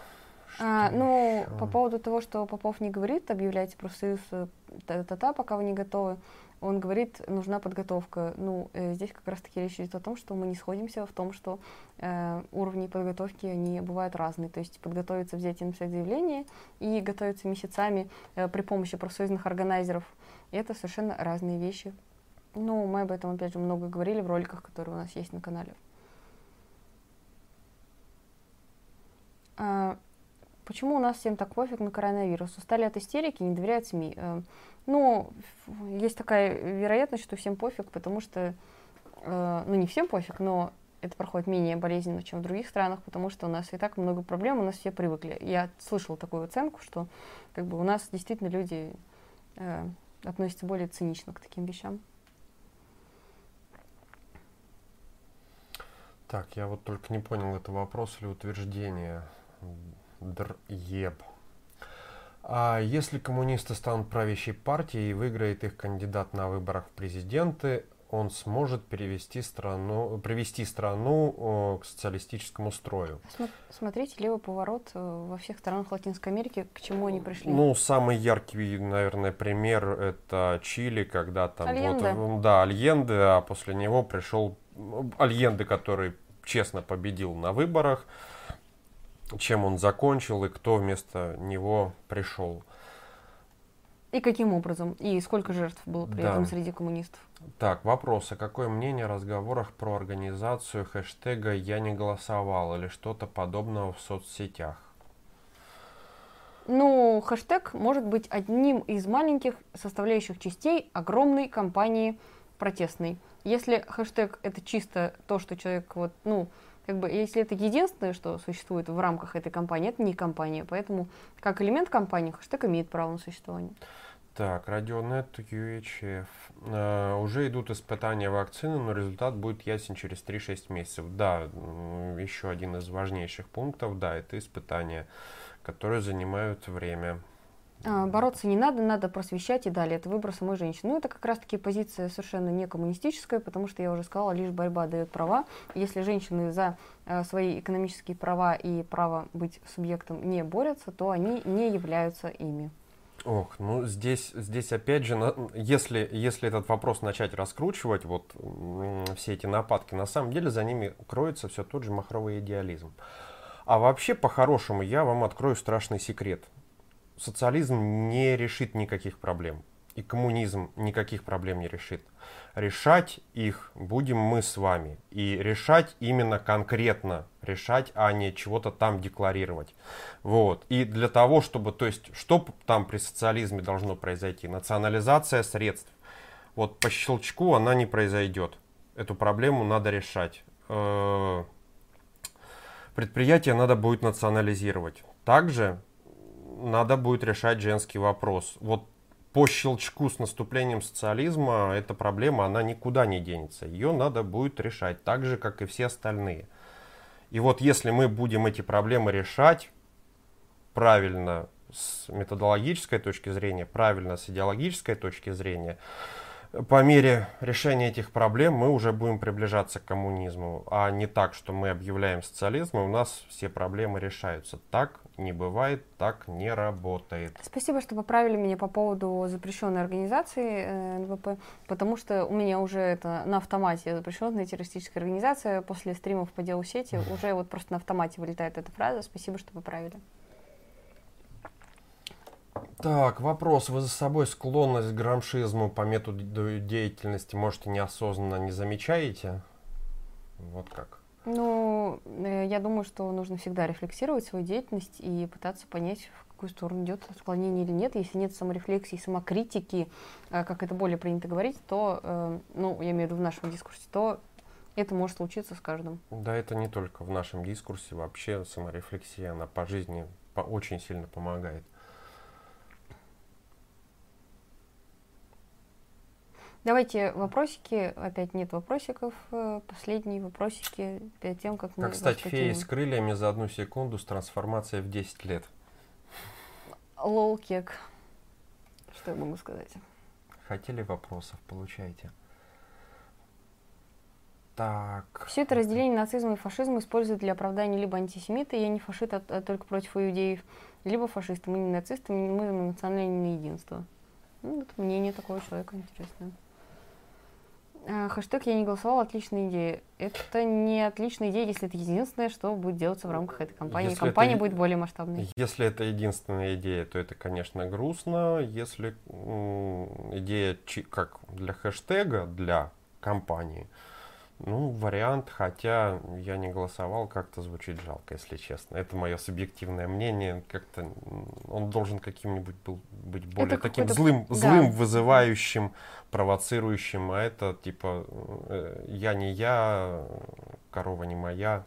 Про грамшизм не ответили. Ну, я вам скажу так, вот эти все измы, это на самом деле не совсем диалектической позиции. То есть вот грамшизм, троцкизм, э, люмб, люмбургси... Боже мой, у меня уже проблемы с... Ну, вы поняли, в общем, за Розу Люксембург.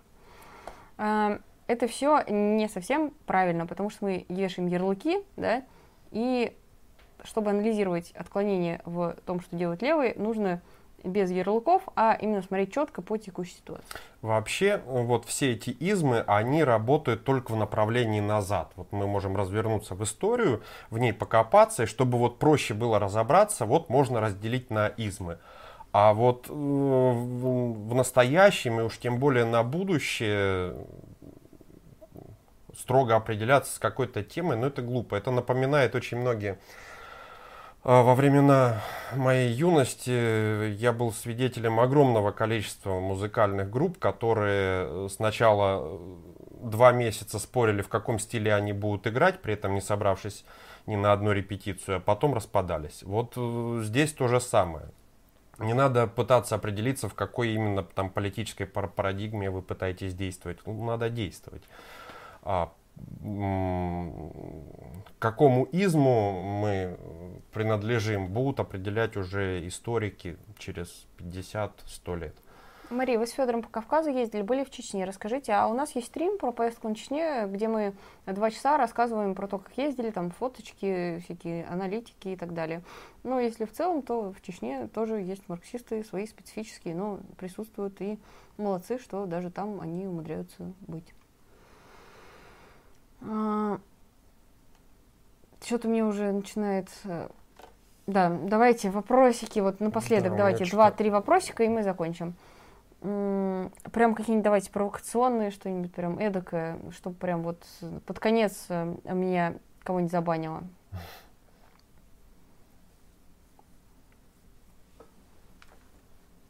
Ждем, ждем, ждем. Ну, если не ждем, то придется ответить на любые комментарии с чата. А, поддерживаю линию, обсуждать конкретные задачи не отношения к мировоззрению. Каждый день сделать что-то, а Навальный, ну, это так себе позиция. Каждый день сделать что-то, люди и так каждый день что-то делают. Да, это есть такая известная картинка, когда такой человек спящий и подпись, а на метаболическом уровне я очень занят.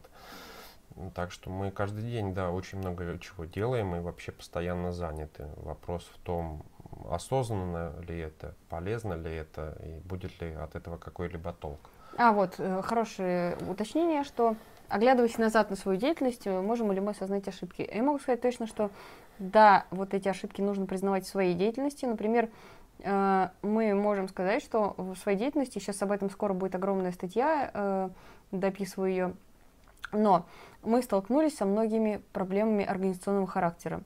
В частности, это было характерно вот именно для стадии формирования кружков, когда э, вопрос централизации и децентрализации встает остро, был допущен ряд ошибок, которые э, действительно привели к тому, э, что впоследствии мы уже поняли, что надо было делать по-другому. Ну, условно говоря, э, когда там, организуется кружок э, в регионах, и э, ему помогают самоорганизоваться, да, какова должна быть потом степень влияния на этот кружок? Э, вот это очень дискуссионный вопрос, и многие сетевые кружковые организации, там Ленмар, Политштурм, там Ленин Крю, эти же точно такие же ошибки допускали, и все по-разному на них погорели, но э, можно выделять тенденции, и Station Marks в том числе. Поэтому, да, вот это действительно важно, рефлексировать, анализировать постфактум. Так, готовы ли вы сотрудничать с Навальным? Нет. А если он вдруг станет коммунистом? Сомневаюсь. Зачем банить-то? Ну, это шутка, товарищ. Ну, что вы совсем так серьезно все воспринимаете? А, будет ли критика в сторону красно-коричневых, типа канала Сталинград? Там порой полнейшие фрики приходят, например, как активист Людмила Фионова. Ну, это не совсем наша специфика, то есть, э, ну, покритиковать каналы и каких-то вот это, это больше, наверное, у Вестника Бури бывают интересные материалы, а мы больше все-таки по какой-то аналитике, текучке. Мы больше за конструктив. Да, ну, это тоже конструктивно, но ну, просто не совсем наш формат, мы не особо этим занимаемся. И если у нас когда-нибудь будет такая рубрика, может быть, но, ну, пока нет. Так, а что если дождемся, и фашисты мир разрушат, и будем в фоллауте жить? Если ничего не будем делать, вполне возможно. С одной стороны. С другой стороны, я не думаю, что фашисты тоже очень сильно хотят жить в фоллауте. У вас был хороший ролик про организацию, бирюзовую организацию. Наверное, речь идет про лекцию Константина а, на, да, на SM Live. Да, интересная очень лекция товарища из питерского курпункта. Вот, ребята очень интересное мероприятие организовали. Советуем посмотреть всем, кто не смотрел, и подписаться на канал Station Marks Live. Рыбаков Артем. За что вы исключили Юрия Ткачева? Маша, готова к сливу интересных скринов? А, ну, никакого Юрия Ткачева никто не исключал. Потому что если как бы, речь идет э, о Юрии, который занимался у нас кружковой деятельностью, то он покинул сам кружки и, в общем-то, тут ничего ему сказать не и можем. канал. Канал, да. Канал, извините, я оговорилась. Канал покинул товарищ. Так Ой, что... Скринов не будет, скрины это не наш метод. Да, вообще сливы это очень низкий уровень организационной дискуссии, потому что э, Дело в том, что, смотрите, вот если у нас есть какие-то интересные споры, да, там, идеологические всякие несогласия, мы можем дебатировать, писать теоретические статьи, о чем я говорила чуть ранее, о полемике в левом движении, которая помогает теории развиваться. И это круто. И вот как раз-таки это помогает развиваться всем. То есть даже если мы не согласны, там эти большевики, меньшевики, они писали друг про друга, вот, это круто. Если мы начинаем вот какие-то скрины, какие-то э, вот это вот сливы.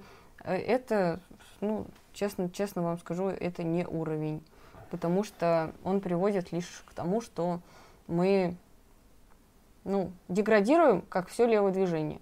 Наверное, самое главное, то, что вот в левом движении мы можем быть очень несогласны с нашими оппонентами и очень радикально расходиться, да, по каким-то вопросам, там, вот, по вопросу, там, как построить профсоюз, вот прям вот жестко, радикально расходиться, или что делать с выборами, да, там, против голосователей, прям жестко расходиться, но э, надо понимать, что мы должны это все обосновывать всегда теоретически пытаться, и это сложно, это долго, нудно, скучно, может быть, то есть вот заявить, что вот, не знаю, Попов вот не нравится нам, потому что он такой-то, такой-то, и полить его. Это, это, это гадко, это неприемлемо. Будь мы с ним сто раз не согласны, нужно это разбивать теоретически, То конкретно по с чем фактам. мы не согласны, а никак не касаться личности и тем более а, делать какие-либо подлости. У нас сегодня товарищ радионет UHF, прям голос разума. Замечательный комментарий в тему. Ребятки, не нужно бороться с левыми, даже если чья-то деятельность вам не нравится. Нужно объяснять свою позицию с точки зрения марксизма, ленинизма, имха. Не имха, а просто чистейшая как бы, правда. Полностью согласен с вами. Напишите теоретическую статью на Попова, чтобы он мог ответить. Но э, сейчас пока немножечко другие задачи стоят. Может быть, кто-нибудь напишет в Союзе марксистов статью, но могу за себя ответить точно. У меня пока в ближайших планах написание статей на несколько других тем, которые мне кажутся более важными и актуальными. Вот. А по поводу Попова советую посмотреть дебаты Дмитрия Кожнева и Попова у нас на канале. А, там довольно полно раскрыты наши противоречия. Ну, э, опять же, вот, это прогрессивный формат был, когда да. дебаты. Так, Мария, что такое гендер? Я думаю, конечно, ну, проще обратиться к Википедии. Если и коротко, то по социологии какой-нибудь. Есть социальные конструкты, в общем-то, считается, что гендер относится к ним. То есть есть пол, есть различия биологические, а есть э, социальные, и они э, не зависят, в общем-то, от биологии, а зависят от среды. То есть это соответствует марксистской концепции. Другой вопрос, что можно дальше идти в полную дичь про 2000 гендеров. Вот это уже не марксистская концепция, это бред полнейший, потому что как раз-таки главное в том, что нету чисто мужских черт поведения, чисто женских. А есть черты, сформированные средой. И в зависимости от изменения среды эти черты могут меняться. То есть они определены социальным контекстом, а не биологией. И вот э, это самое главное, что надо понять. От этого, естественно, не вырастают первичные половые органы, просто это объясняет, почему нету вот, не знаю, там, повел себя не как мужик, там, типичная женщина, это все стереотипы. Надо понимать, что то, как устроено сейчас, это не означает, что так было всегда и везде. Э, полистайте любой, не знаю, учебник по антропологии, какую-нибудь научно-популярную литературу на эту тему, и вы с удивлением обнаружите, что э, люди жили по-разному, и даже сейчас живут по-разному. То есть э, различные формы брака и э, полигамия, э, есть не только полигамия, а есть, например, народы, которые практикуют полиандрию, вы не поверите. Вот. И много чего другого. То есть это не вписывается в концепции разнообразных биологизаторов э, с, с их вот всякими теориями про там э, альфа, омеги, беты и тому подобные вещи. Э, человеческие, человеческие общества куда сложнее и куда интереснее, чем такие вот псевдоконструкты. На канале Советское телевидение стрим ФФ на вопрос «Поясни за гендер» Марина из ФФ в качестве доказательства научности гендерной теории назвала упоминаемость СМИ и финансирование. Как же материализм? А, ну, я не помню, но я думаю, что, вероятно, Марина просто не до конца ее поняли, потому что она, ну, естественно, считает, что материализм — это материализм, и не, не считает, что финансирование первичнее материализма, как бы. Ну, я, я не помню уже, как там конкретно, я думаю, ну, я знаю ее взгляды, в общем-то. Так. Вы за ЛГБТ или против? Ну, что значит за ЛГБТ или против? Это вот э, полнейший бред, да? Э, вопрос сам по себе, извините, товарищ, но э, он непонятен. То есть, э, естественно, что здесь, за ЛГБТ или против? Э, за поддержку, например, я могу понять вопрос за поддержку однополых браков, да? Ну, нет, мы считаем, что брак это, в принципе, буржуазная вещь, и там нет смысла поддерживать это. Считаем ли мы, что надо что-то плохое делать э, с ЛГБТ, потому что они ЛГБТ? Нет. То есть это тоже дичь, особенно там физическое насилие, это неприемлемо. Э, то есть вопрос не совсем понятен. А вопрос, с Кожневым во всем согласны? Безусловно, нет. Вообще нету людей, которые, вот два человека, чтобы были во всем друг с другом согласны. Абсолютно. Так, что такое постмодернизм, как объяснить ребенку? Свинку Пепу показать. Вопрос. Правильно я понимаю, что вся эта дичь с гендерами из-за удовлетворенности людей, одиночества, чего хочется привлечь к себе внимание и так далее. Я бы все-таки, наверное, сказала, что не совсем из-за этого, а из-за того, что очень трудно э, в капиталистическом мире себя идентифицировать, да, и, в принципе, вот это неправильное решение женского, мужского вообще вопроса. А, потому что, условно говоря, у нас, например, есть женщина, а, которая ведет себя во многом как э, типа типичный мужчина, да, ну, проявляет твердость, высказывает свое мнение, и сразу некоторые начинают думать, о, да, может быть, меня общество не принимает, потому что меня просто вот э, иная гендерная сущность, и вот уходит в то, что они там кто-то из двух тысяч гендеров. Я сейчас утрирую коротко, но на самом деле проблема восприятия обществом, потому что все эти стереотипы, они настолько глубоко заложены, что с ними очень трудно бороться. А общество меняется, и э, то, что в определенном периоде развития человечества женщина сидела дома с ребенком, мужчина мамонта забивал копьем, это уже далеко не так. Так, тут два сообщения, можно одним блоком зачитать. Так, где у РФ средства на это? Диктатура не равно фашизм, хоть и пересекаются. В Гитлера огромные средства влили, чтобы он фашизм построил. А в РФ кто вольет? Ну, во-первых, э, фаши... э, есть некоторое различие между нацизмом, который стро... построил Гитлер, и фашизмом.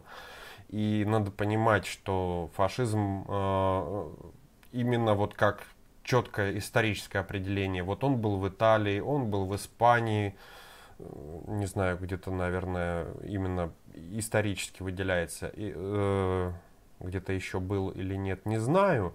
Это с одной стороны. С другой стороны, э, в той или иной э, форме режимы, близкие к фашизму, они существовали всю вторую половину 20 века. Ну, возьмем хотя бы того же самого Пиночета.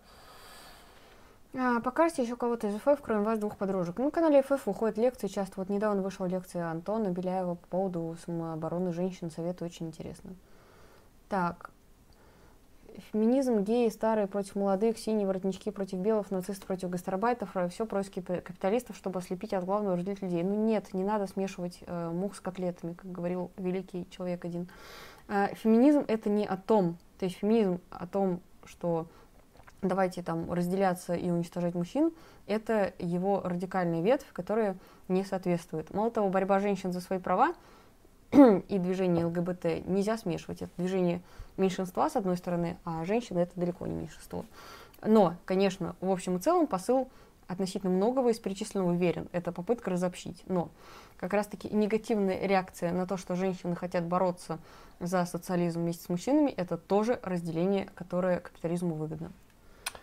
Так, Клим Самгин, в чем расходитесь? Это, я так понимаю, был вопрос э, с Кожневым. Угу.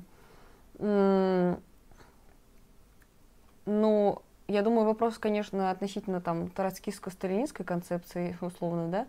А, ну, в этом случае я считаю, что надо подходить диалектически и необходимо, безусловно, смотреть на организационные проблемы, которые были.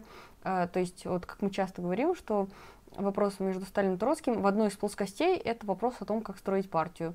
Вот. Э, и, конечно, там очень много разных нюансов. Э, вопрос в том, когда партия повернула не туда, да, он очень дискуссионный, и вот я могу сказать, что в этом моменте мы иногда дискутируем, потому что там очень сложно понять, в какой момент эту ошибку совершили, которая потом вылилась в ошибку большую. Так. Вопрос. Почему вы уверены, что социализм и коммунизм принесет благо, а не всплывет жадная элита, которая все испортит? А, потому что социализм не предусматривает наличие жадной элиты, а если это бюрократия, которая вырождается, то это уже не социализм. Значит, Научная при, теория. Значит, при строительстве социализма свернули куда-то не туда. Как это, собственно, произошло с СССР. Так, там внутренняя дискуссия снова идет. Так. А, ну это... Ну давай, может быть, пару вопросов и заканчиваем. А, ну, Ну все, да. вопросы закончились. Ну что ж, товарищи, большое спасибо всем, кто с нами сегодня был. Спасибо за вопросы. Э, Ждите наших роликов в ближайшее время. Мы продолжим вас, надеюсь, радовать ими. А, Ну и напоминаю, подписывайтесь на наш канал, кто не подписан, ставьте лайки, колокольчик жмите и будем на связи. Э, Подписывайтесь на основной канал, подписывайтесь на live-канал. И если найдутся время и силы, хотя он в последнее время не очень много требует от зрителя времени и сил, на Station Marks International. Всем пока! Всем пока!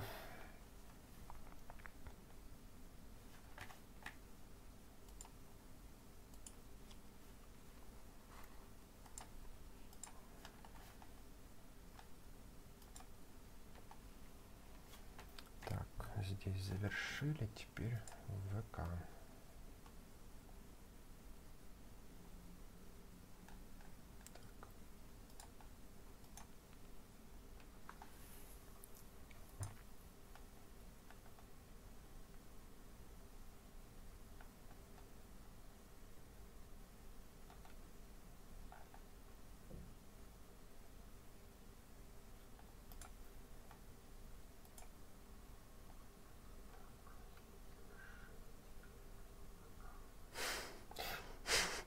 О, да. Я не знаю, где здесь включать. Я так и не понял. Так. А мультистриминг открой. Этот бонус к тем, кто смотрит ВК. Да.